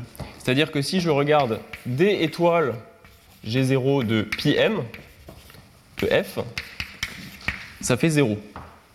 Ok Donc autrement dit, ce que cela dit, ce que ces deux euh, égalités disent, c'est que l'opérateur PM, il agit sur les tenseurs solénoïdaux, les tenseurs à divergence nulle, ok, et il renvoie un tenseur à divergence nulle. Donc c'est vraiment un endomorphisme des tenseurs euh, solénoïdaux. son noyau, euh, son image est contenue dans les tenseurs solénoïdaux et, euh, et il a, son noyau contient les, tenseurs potentiels. Ok Voilà, et alors je vais pouvoir énoncer le théorème fondamental qui va être à la base de justement cette, cette estimée de stabilité.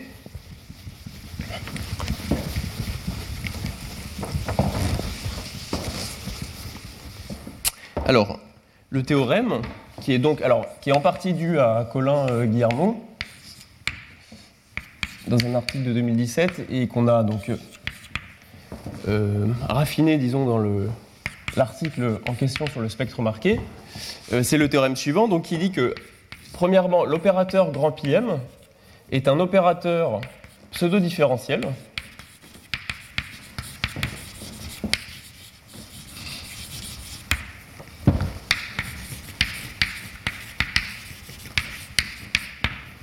euh, d'ordre moins 1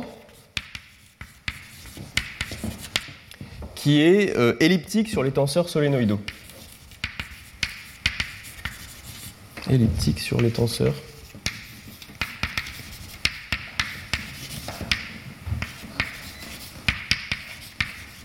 Alors qu'est-ce que j'entends par là? Donc c'est au sens où au sens où il existe un opérateur Q, pseudo-différentiel d'ordre 1, tel que, si je regarde πm fois Q, c'est alors c'est pas tout à- ça va pas être donc quand on a un opérateur euh, elliptique usuel, on peut construire ce qu'on appelle une paramétrice, hein, donc un quasi inverse, tel que euh, πm fois ce quasi inverse, c'est l'identité plus un reste, disons compact. Ici, l'opérateur, il n'est pas tout à fait elliptique au sens habituel, il est elliptique en restriction à une classe de tenseurs qui sont les tenseurs solénoïdaux. Donc c'est un- une définition un peu plus euh, subtile, disons. Ça veut dire qu'on peut lui trouver un inverse, un quasi-inverse, disons, tel que PMQ, c'est la projection orthogonale sur les tenseurs solénoïdaux, plus un reste compact. Ok Et de la même façon, QPM, c'est la projection orthogonale sur les tenseurs solénoïdaux plus un reste euh, compact, enfin un reste régularisant. hein. R et R' sont des opérateurs dans psi moins l'infini. Ok Ce que j'appelle la projection sur les tenseurs, projection orthogonale sur les tenseurs solénoïdaux, c'est exactement euh, cette projection-là. c'est-à-dire, c'est- si vous prenez un tenseur euh, quelconque, il se décompose en deux parties, et donc la partie solénoïdale, c'est cette partie-là. Donc c'est vraiment cette, euh, partie de la, décomposition du tenseur. Ok, donc c'est la première partie du, théorème. La deuxième partie, c'est que l'opérateur PM est inversible sur les tenseurs solénoïdaux si et seulement si euh, la transformée en rayon X est injective. C'est là qu'on voit le, le lien apparaître. Donc PM est inversible euh, sur les tenseurs solénoïdaux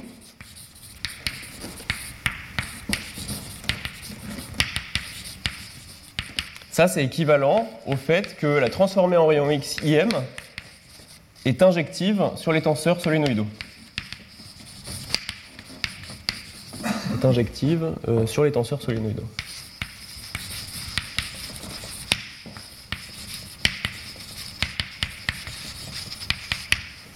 Ok. Et le troisième point, ah oui, alors dans ce cas, pardon, j'ai oublié de préciser ça, dans ce cas, si on est dans ce cas de figure où l'opérateur PM est inversible, le, Q ici est un vrai inverse. On peut s'arranger pour que Q soit un vrai inverse, c'est-à-dire que PMQ soit vraiment égal à la projection sur les tenseurs solénoïdaux et soit aussi égal à QPM. Ok? Bon, c'est pas forcément le même Q, hein, mais je veux dire, on peut, on, on peut trouver un, on peut construire un vrai inverse euh, pour euh, l'opérateur PM. Et le troisième point, qui va euh, en fait découler du deuxième de façon euh, assez immédiate, c'est que euh, toujours sous l'hypothèse que PM est inversible, hein, donc toujours dans ce même cas, dans ce même cas, on a l'estimé d'ellipticité suivante, c'est qu'il existe une constante C telle que pour tout f qui est dans HS et qui est aussi euh, solénoïdal, hein, donc qui a divergence nulle, on peut contrôler la norme de f dans HS par une constante fois la norme de πm de f. Alors, pardon, c'est un PM HS plus 1. Ok Voilà. Et ce que je vais expliquer euh, dans, quelques minutes, c'est que cet estimé, donc on va voir que cet estimé d'ellipticité euh, découle quasiment immédiatement du fait que PM est un opérateur pseudo-différentiel, donc on a le calcul euh, microlocal, le calcul pseudo-différentiel, qui nous permet de construire un quasi-inverse comme ça, ou même un inverse dans le cas où l'opérateur est inversible. Et une fois qu'on a cet inverse, l'estimé d'ellipticité découle très rapidement. Et on va voir que cet estimé-là est l'estimé qui est à la base, qui, vraiment est celle qui fournit euh, l'estimé de stabilité pour la transformer en rayon X euh, IM. ce, qui, nous restera à faire d'ici la fin du cours, ça va être de montrer comment cette estimée de euh, stabilité, cette estimée elliptique peut se convertir en une estimée pour la transformer en rayon X. Ça va vraiment être le. Voilà. Mais avant de faire ça, on va donc donner quelques, quelques idées de, de la preuve de ce théorème. Alors, le point le plus, disons, le plus euh, subtil, enfin le, le moins évident, c'est le point 1 en fait, de montrer que c'est un opérateur pseudo-différentiel. A priori, c'est pas du tout clair, et c'est là où toute le, toute le, disons, la force de la machinerie des espaces anisotropes intervient. Mais je doute qu'on ait le temps de- de- d'attaquer la preuve du point 1. Donc ce que je vais faire, c'est plutôt parler des points 2 et 3. Ensuite, je montrerai comment on peut retrouver l'estimé de stabilité pour la transformer en rayon X à partir de cet estimé-là. Ok et si on a le temps, en fin d'heure, on reviendra un peu sur la démonstration de, de ce premier point. Ok, alors on va attaquer la preuve des points 2 et 3, et je vais d'abord commencer par le point 3, qui est en fait le plus simple. Donc pour le point 3, euh, ce que je prétends, c'est que ça découle immédiatement de 2, du point 2.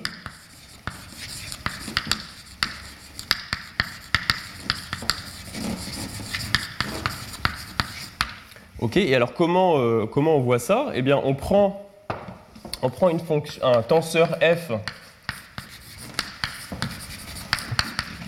qui est à divergence nulle.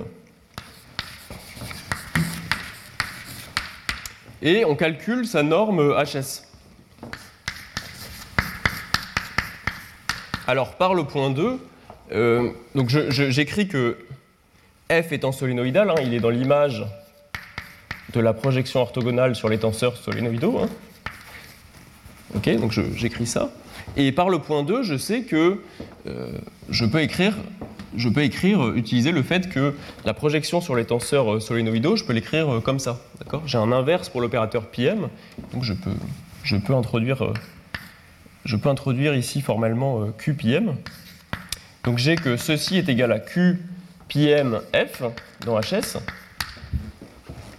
Ok, et là j'utilise tout simplement le fait que Q est un opérateur pseudo d'ordre 1. Donc Q est borné de, HS plus 1 vers HS.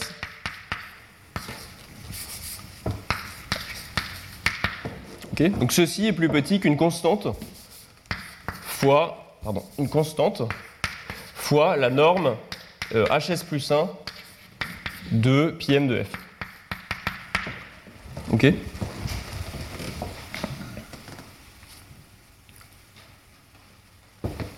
Bon, ça, c'est un argument. euh, c'est un argument assez classique. hein, euh. en analyse microlocale, enfin sur le, pour, les pour les opérateurs elliptiques en analyse microlocale.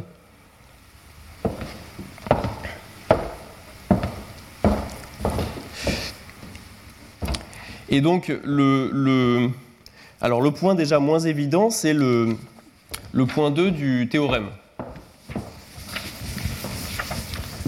Et le point encore moins évident, c'est le point 1, mais je ne pense pas qu'on ait le temps de, de l'aborder. Donc on va déjà aborder le point 2, et vous allez voir dans le point 2 euh, le lien vraiment entre, euh, entre l'opérateur PM et la transformée en, rayon X. Donc on attaque le point 2, donc on suppose, on va faire un sens, hein, l'autre sens est peut-être un peu plus évident. Donc on va supposer que la transformée en rayon X est injective sur les tenseurs solénoïdaux. Donc on va noter ça, euh, on va dire qu'elle est solénoïdalement injective, sol injective. Et on veut montrer que l'opérateur euh, grand PM est inversible, ok, qu'il est inversible sur les tenseurs euh, solénoïdaux. Donc on prend un tenseur F, on peut même prendre une distribution en fait, euh, à valeur dans les tenseurs solénoïdaux. Ok, et on suppose donc que F est dans le noyau de, grand PM. ok, et donc on veut établir que on veut établir que euh, on veut établir au moins déjà que PM est injectif. D'accord? Donc montrons ici, montrons que PM est injectif.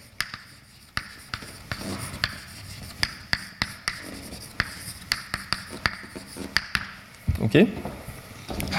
Alors, le premier point, c'est que comme, bon je ne l'ai toujours pas démontré, hein, mais comme je prétends que l'opérateur grand PM est elliptique, euh, eh bien par ellipticité, toute solution distributionnelle de cette équation est en fait lisse. Ok? Donc par ellipticité, je sais déjà que euh, f doit en fait, la distribution doit en fait coïncider avec une section lisse. Ok?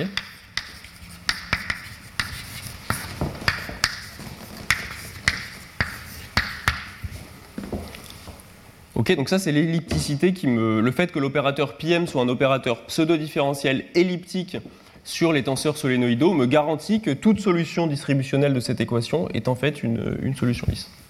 Ok, et alors maintenant que j'ai une fonction f, un tenseur f qui est lisse et dans ce noyau, eh bien ce que je vais faire c'est regarder le crochet, donc pi m de f, scalaire f, dans L2. Ok, je vais regarder cette quantité-là. Alors évidemment ça fait 0, hein, puisque euh, puisque F est dans le noyau de PM. Et donc il faut se souvenir de la définition de grand PM. On a dit que ça consistait à, relever F au fibre unitaire tangent via cet opérateur PM étoile, ensuite à lui appliquer grand pi plus epsilon P0, donc la projection orthogonale sur les constantes, et euh, ensuite appliquer l'adjoint de l'opérateur euh, PM étoile, donc faire petit pm avec un étoile en, bas. Ok, et ensuite j'ai ici donc scalaire f. Ok, alors comme cet opérateur est l'adjoint de celui-là, je peux passer ce pm étoile de l'autre côté, et donc je récupère l'adjoint de cet opérateur, hein, c'est-à-dire euh, petit pm étoile. Je récupère grand pi pm étoile de f, pm étoile de f, ok plus euh, epsilon P0 pi m étoile de f pi m étoile de f. Ok? Et ce qu'on avait vu, c'est que ce terme, l'opérateur grand pi, a la propriété d'être positif. Ok? On avait vu que ceci est positif. D'accord? Et ce terme, alors celui-là, on peut être un peu plus précis, on peut calculer explicitement ce que c'est. P0, c'est la projection sur les constantes orthogonales. Donc ceci, c'est par euh, définition, c'est l'intégrale de pi m euh, étoile de f, euh, donc intégré sur le fibre unitaire tangent, contre la mesure de Liouville au carré. Okay. Donc si ceci fait 0, ça veut dire que tous ces termes, enfin ces deux termes sont nuls. Donc ça veut dire que la moyenne de pi m étoile de f déjà fait 0. Et euh, ceci fait aussi 0. Mais là, il faut voir que. Donc, je vais déjà le noter. Donc, la conclusion, c'est que donc euh, l'intégrale de pi m étoile de f sur le fibre intertangent fait 0. Ok, ça c'est le premier point. Et euh, quand je regarde pi, pi m étoile de f scalaire pi m étoile de f, ça, ça fait 0. Ok Et alors là, il faut euh, remarquer la chose suivante, c'est que l'opérateur grand pi est positif. Ok? Donc, dès que, autrement dit, dès que vous appliquez une fonction f ici et là, hein, c'est-à-dire que quand vous faites pi d'une fonction, disons u, scalaire u, ça fait toujours, c'est toujours quelque chose qui est supérieur ou égal à 0. Ok? Et là, il faut juste remarquer que si vous pensez en termes de matrice, euh, vous avez une matrice symétrique positive, ok? C'est ce que vous dit cette, euh, euh, inégalité-là. Et là, vous supposez que eh bien, vous avez un vecteur pour lequel, quand vous regardez cette matrice appliquée à ce vecteur scalaire, ce vecteur, vous trouvez 0. Ok? Donc c'est facile de voir que, en fait, ceci implique que pi appliqué à pi m étoile de f doit faire 0. D'accord? Si vous pensez en termes euh, matriciels en dimension finie, c'est complètement évident. Ok, et il se passe en fait la même chose euh, dans ce cadre-là. Donc là, on trouve que grand pi de pi m étoile de f fait lui-même 0. Ok? Voilà, et ça découle vraiment de, ce fait-là et du fait que l'opérateur grand pi est positif. Ok Et donc là, on trouve quelque chose qui est dans le noyau de, grand pi. Ok et par ce qu'on a vu avant, ça implique donc que pi m étoile de f est un cobord. Donc pi m étoile de f s'écrit xu plus euh, une constante. On avait vu ça. hein. Tout, élément dans le noyau de grand pi doit s'écrire euh, comme un cobord plus une constante. Ok Et alors là, euh, il faut remarquer que la constante doit automatiquement faire 0 parce que le- l'intégrale de pi m étoile de f fait 0. Ouais. Euh, oui, alors c'est-à-dire que si m est impair, l'intégrale fait toujours 0. Parce que, euh, tu vois, par exemple, si m est égal à 1, ça veut dire que la fonction, quand tu, fixes une sphère dans le fibre unitaire tangent, elle est impaire par rapport à la- à la- l'application antipodale sur la sphère. Et donc, euh, elle s'intègre à 0. C'est pour ça que dans, la définition de l'opérateur grand pi m, j'avais mis un epsilon qui est égal à 0 si, euh, est égal à 0 si m est impair. Parce que tu n'en as pas besoin en fait. Dès que m est impair, ce truc est toujours vérifié. Donc tu n'as pas besoin. Par contre, si m est pair, il faut vraiment le rajouter ce epsilon. Il faut rajouter la projection euh, P0 quoi, dans la définition de, l'opérateur PM. Euh, voilà, et donc, on en déduit que PM étoile de F est, vraiment un cobord, hein, c'est un XU. Et donc, eh bien, si PM étoile de F c'est un cobord, quand je regarde la transformée en rayon X de F, donc le- l'intégrale de F le long des, des géodésiques périodiques, ça c'est donc hein, c'est l'intégrale, disons si je l'évalue en une courbe, euh, en une classe de motopie libre petit c, hein, par définition, c'est euh, l'intégrale, donc il faut renormaliser, c'est l'intégrale de f le long de la géodésique périodique. hein. Donc c'est euh, ce qu'on a vu, hein, c'est pi m étoile de f le long de la géodésique périodique. hein. Ok, mais comme c'est un cobord, bah, fait, euh, ceci fait 0. Ok. Donc autrement dit, le tenseur f est solénoïdal et dans le noyau de la transformée en rayon x. Et donc par hypothèse, euh, j'en déduis que bien j'en déduis que ça fait 0. Donc f appartient au noyau de la transformée en rayon x et est dans le noyau à divergence nulle. Donc euh, par hypothèse, f est égal à 0. Ok voilà, et alors on peut faire aussi, on pourrait le faire la, preuve dans l'autre sens, hein, de montrer que si PM est, est injectif, alors euh, IM euh, est aussi injectif, mais en fait c'est pas le sens qui est intéressant. hein. Parce que le sens qui est intéressant, c'est ce qu'on a établi, euh, on a établi durant les premiers cours que justement IM est solénoïdalement, solénoïdalement injective, donc on en déduit par cette démonstration que PM est aussi euh, injectif. Et alors un dernier point, donc j'ai parlé d'injectivité, mais le théorème parle d'inversibilité. Un dernier point, c'est que euh, en fait, PM, ce que je prétends, c'est que PM est inversible si et seulement si, donc toujours hein, sur les tenseurs solénoïdaux, si et seulement si euh, PM est injectif. Ok, alors pourquoi ça? Ça découle du fait que l'opérateur euh, PM, comme il est elliptique, il admet un indice Fredholm. Donc par définition, l'indice d'un opérateur, c'est la dimension de son noyau moins la dimension de son conoyau. Ok Et le, la dimension du conoyau, c'est aussi égal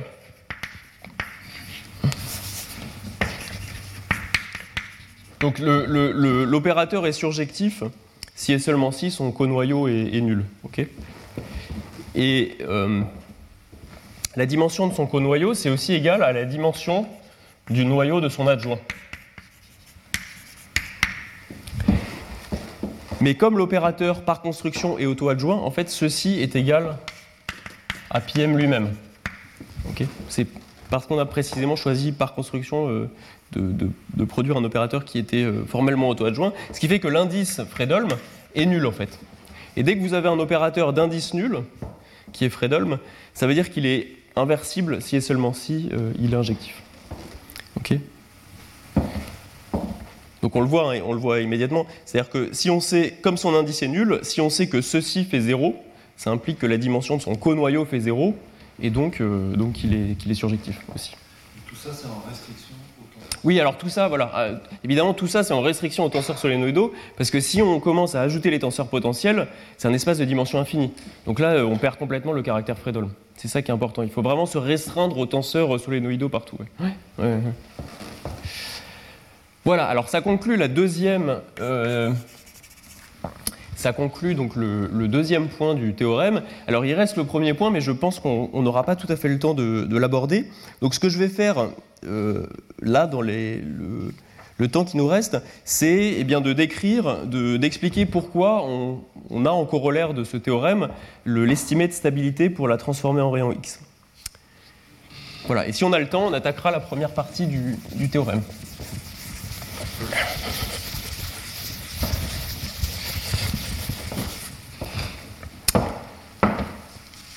Voilà, alors donc c'est le corollaire suivant. Donc sur l'estimé de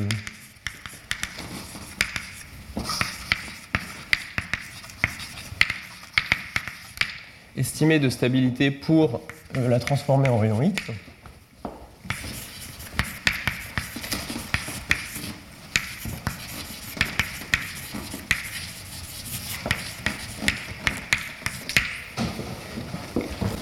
Donc, euh, ce qu'on cherche, ce qu'on veut montrer, hein, c'est qu'il existe des constantes C et tau strictement positives, telles qu'on est la chose suivante. Pour tout H qui est, disons, un tenseur euh, de régularité Cn, qui est un tenseur solénoïdal, hein, on est la chose suivante. Donc on puisse contrôler la norme C2 de H par une constante fois la norme de sa transformée en rayon X, alors puissance tau, hein, c'est une estimée non linéaire, fois euh, la norme de H dans Cn puissance 1 moins tau. Ok. Voilà, et donc on avait vu qu'une fois qu'on a ça, alors c'est gagné pour, euh, euh, pour démontrer l'injectivité locale du, spectre marqué des longueurs, hein, puisque ensuite l'argument repose essentiellement sur euh, injecter ceci dans un développement de Taylor du, spectre marqué des longueurs. Ok? Donc c'est ce qu'on va, va montrer. c'est ce qu'on va montrer à présent. Et donc là, la preuve de ce corollaire va utiliser un peu tous les outils qu'on a, a mis en place jusqu'ici. Alors, on attaque la preuve. Donc on se donne un tenseur, euh, H qui est euh, comme ça. Et on suppose hein, que H est dans le noyau de la divergence nulle. Ok Alors ce que je vais, je vais partir du, du calcul suivant. Donc je vais calculer la norme de H dans H S-1. Alors ensuite on verra qu'il faudra choisir un peu le S euh, de manière, euh, de manière fine, disons.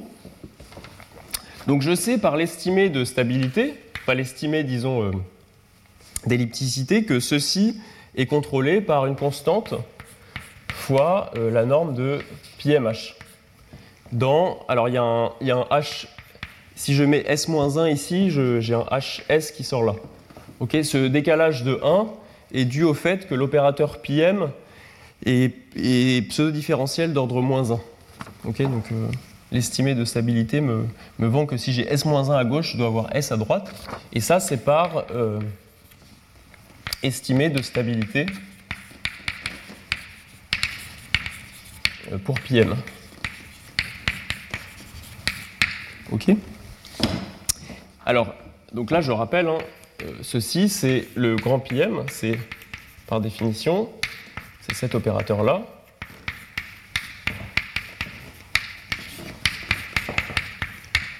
Et alors là, il faut un peu comprendre euh, ce qu'on est en train de faire. On cherche à, produire une estimée de stabilité.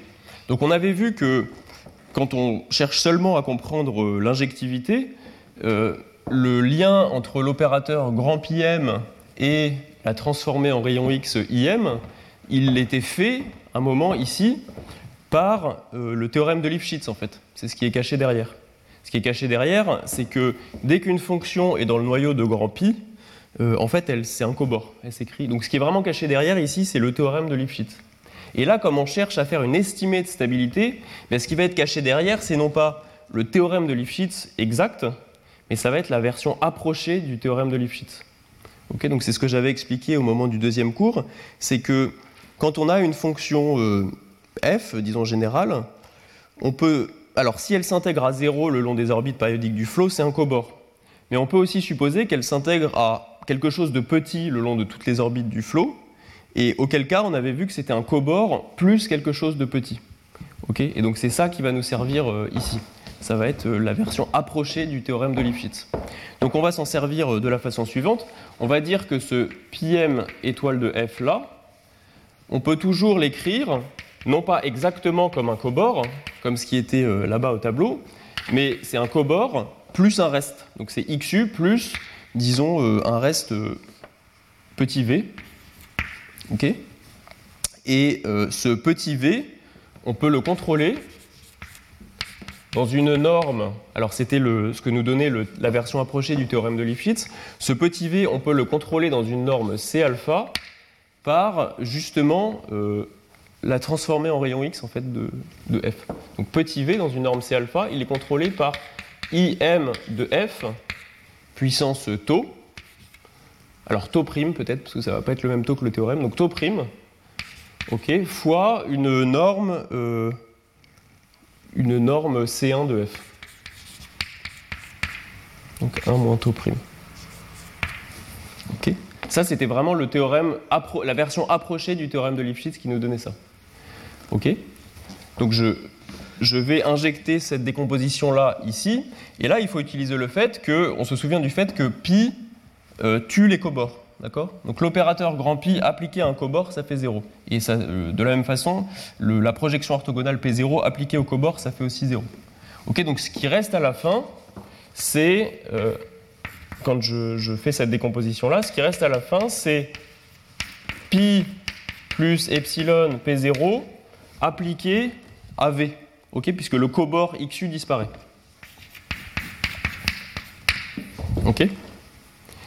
Et alors, bon, là je passe quelque chose sous le tapis, mais qui est qu'on peut montrer que cet opérateur-là euh, est borné sur les espaces de Sobolev HS positifs. Bon, ça utilise aussi la théorie des espaces anisotropes, mais je, passe ça sous le tapis. Donc ce que je prétends, c'est que l'opérateur pi étoile grand pi est borné de HS dans lui-même si S est positif. Ça utilise aussi la théorie des espaces anisotropes, mais c'est un calcul qui, prend un petit peu de temps. Et ce qu'on trouve donc, c'est que ceci est borné par la norme HS de V. v étant le, je rappelle, hein, le, reste, quand on décompose f en une partie cobord plus, euh, plus un terme de reste. Ok, et alors qu'est-ce que je sais? Je sais que la norme, je contrôle une norme holder de V par la transformer en rayon X. Ok, alors là ce que je vais faire, c'est je vais choisir, parce que pour l'instant le S, je ne l'ai toujours pas choisi, je vais choisir S qui est égal à euh, alpha sur 2. Je fais ce choix-là maintenant, que S est égal à alpha sur 2, où alpha c'est l'exposant qui sort dans la version approchée du théorème de Lifshitz. Et là, j'utilise tout simplement que euh, l'espace C alpha s'injecte dans l'espace H alpha sur 2. une fonction holderienne et en particulier une fonction dans l'espace de Sobolev H alpha sur 2. Donc ce qui fait que cette norme est contrôlée par la norme de V dans C alpha, qui donc par le théorème de Lifshitz approché est contrôlée par eh bien, ce que je veux, c'est-à-dire IM de F puissance tau prime fois. Euh, euh, alors oui, il y a un H qui s'est transformé en F là, en cours de route. Donc là, c'est un, un, un, un, H ici. Hein. Euh, oui, là, c'est aussi du H, pardon. Ok, et donc là, c'est encore, encore du H, pardon. Donc j'ai ceci, puissance tau prime, hein, fois, la norme, fois la norme C1 de, H euh, puissance 1 moins tau prime. Ok Donc ce que, j'ai réussi à démontrer, c'est que je contrôle une certaine norme de h, alors là en l'occurrence dans un espace de Sobolev h s-1, par euh, eh bien, ça transformé en rayon x puissance tau prime fois euh, la norme de h dans C1. Ok Et maintenant, c'est pas très dur de voir que par interpolation,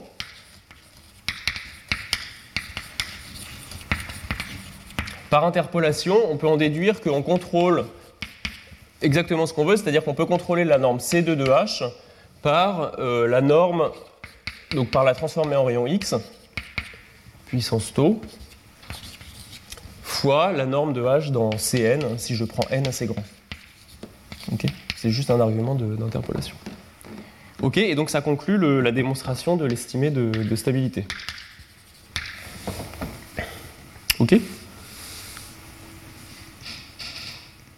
Alors, est-ce qu'il y a des questions par rapport à ça? Donc là, il nous reste. Euh, il nous reste un petit peu de temps. Euh, bon, la, démonstration, le, temps qui nous reste, euh, essentiellement, je peux évoquer la démonstration du point 1 du théorème. mais peut-être. Oui?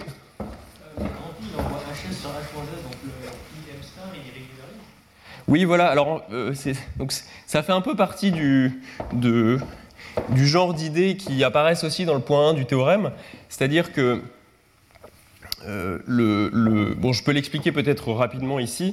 On part d'une fonction qui est on part d'une fonction qui est hs positif. Et alors il faut se rappeler que pi c'est la somme hein, de r0 plus et r0 moins. Ok? Et le ces opérateurs-là, euh, si on est un peu précis, ils ont la propriété d'envoyer des distributions qui sont HS, enfin des fonctions, disons, HS, dans des distributions qui sont en fait partout HS, sauf près des points ES étoile et EU étoile. Ok, donc autrement dit, si je pars d'une distribution HS et que j'applique pi, ce que je récupère, c'est une distribution qui est microlocalement partout HS, sauf au voisinage des points ES euh, e étoile et EU étoile, où là je vais être H-S. Ok Et alors là, ce qui n'est pas évident, c'est qu'il faut comprendre en fait que PM étoile, comme c'est un opérateur d'intégration, il sélectionne uniquement une certaine partie du front d'onde. Ok, bon, c'est, je pense que j'aurais pas tout à fait le temps de, l'expliquer plus en détail, mais il sélectionne seulement une certaine partie du front d'onde qui est en fait disjointe de EU étoile et de ES étoile. Ok, donc il sélectionne une partie du front d'onde qui est quelque part par là, ok, qui correspond en fait au, euh, au conormal aux fibres du, du fibre intertangent. Bon, c'est un peu il faudra un peu plus de temps pour l'expliquer, mais, moralement, c'est ça l'idée. Hein. C'est que vraiment, le grand pi envoie les fonctions HS dans des distributions qui sont partout HS, sauf au voisinage de ces points-là. cotangent, et que le pi m étoile sélectionne le ici. Étoile le U étoile, ils sont toujours transverses à, la- Oui, c'est ça. C'est-à-dire que, en gros, ceci, là, ce que je dessine, c'est ce qu'on pourrait appeler V étoile, c'est-à-dire, euh, c'est le, disons, la version duale du V, qui est le- l'espace tangent aux fibres, aux fibres de la. Donc V, hein, c'est ce que j'appelle, c'est le noyau de dpi ou pi, c'est la projection de SM sur M. Donc V, il faut vraiment y penser comme l'espace tangent aux sphères, Et euh, l'opérateur grand pi étoile, il- enfin petit pi étoile, consiste moralement à intégrer une distribution dans les sphères. Donc ça tue toutes les singularités qui sont euh, dans la direction de. Donc ça, sélectionne vraiment uniquement le front d'onde dans cette direction-là en fait. Voilà, ce qui n'est pas évident, c'est de montrer que ce V étoile est disjoint de S étoile et U étoile. A priori, c'est pas clair en fait. Et c'est bon, c'est vrai, hein, mais c'est la courbure négative qui, fait ça quoi. Donc c'est vraiment une propriété forte de, la courbure négative. Voilà, alors peut-être que, bon, je pense que j'aurai pas le temps de- d'en dire plus. Euh, peut-être que dans les cinq euh, dernières minutes, euh, je voudrais juste euh, dire un mot de conclusion sur, euh, sur ce qu'on a fait et surtout sur ce qui est. ce, qui, ce, qui, bon, ce qui est encore pas connu sur ce problème hein, du spectre marqué des longueurs.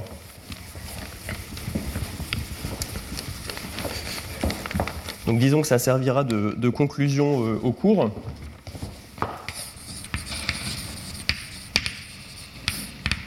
Alors, euh, donc premièrement, ce qu'on a vu, hein, c'est qu'on a démontré on a démontré l'injectivité locale euh, du spectre marqué des longueurs, mais hormis l'injectivité locale, il n'y a essentiellement aucun résultat connu euh, en dimension plus grande que l'injectivité locale du spectre marqué des longueurs.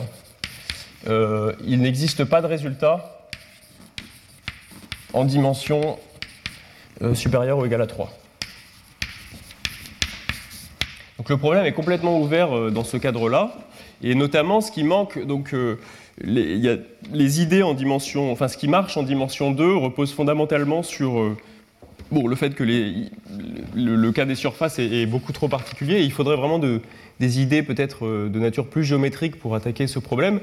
C'est assez peu concevable que les techniques qui, ici, qu'on a mis en place ici, hein, qui sont vraiment de nature analytique, euh, permettraient d'attaquer le, résultat global, disons, en dimension euh, plus grande que 3. Je voudrais juste euh, préciser quand même que pour les surfaces, donc dans le cas des surfaces, alors on a réussi récemment à démontrer le, théorème suivant. Donc il y a un résultat qu'on a démontré avec Colin Guillarmou, euh, moi-même et Gabriel Paternin, c'est qu'on arrive tout de même à se passer de l'hypothèse de courbure négative et à généraliser ce- ce- ce- cette injectivité du spectre marqué au cas des métriques anosophes. Alors un- on espère peut-être un premier pas pour un peu comprendre ceci en dimension plus grande. Donc la chose qu'on arrive à montrer, c'est la chose suivante, c'est que si on considère sigma euh, une surface orientée euh, fermée, hein, toujours,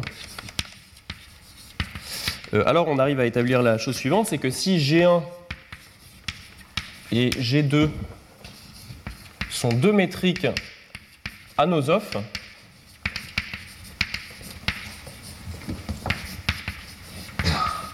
alors anosophe, ça veut dire que le...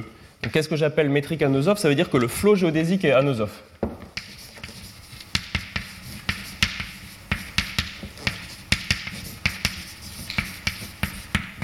Donc on a vu dans le cours que toutes les euh, surfaces ou même toutes les variétés à courbure sectionnelle strictement négative ont un flot géodésique anosophe, mais en fait c'est beaucoup plus général, c'est-à-dire qu'on peut trouver notamment des, métriques qui ont certaines parties à courbure positive, mais qui malgré tout ont un flot géodésique anosophe.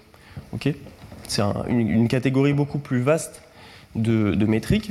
Donc si G1 et G2 sont deux métriques anosophes et avec même spectre marqué des longueurs, même spectre marqué des longueurs, euh, alors elles sont isométriques.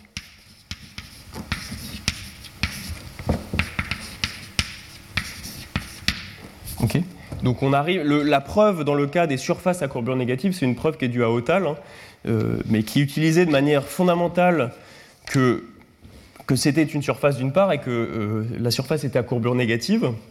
C'est un argument très astucieux basé sur Gauss-Bonnet. Et donc là, on arrive à se passer de l'hypothèse de courbure négative euh, avec, euh, disons, de nouvelles idées qui utilisent un peu le, euh, l'analyse micro-locale. Et bon, peut-être que ça pourrait donner un point de départ pour essayer de comprendre euh, ce problème en dimension euh, supérieure ou égale à 3. Voilà. Mais sinon, disons, hormis ce résultat, jusqu'à présent, hormis ce résultat d'injectivité locale, il y a très peu de choses qui sont connues.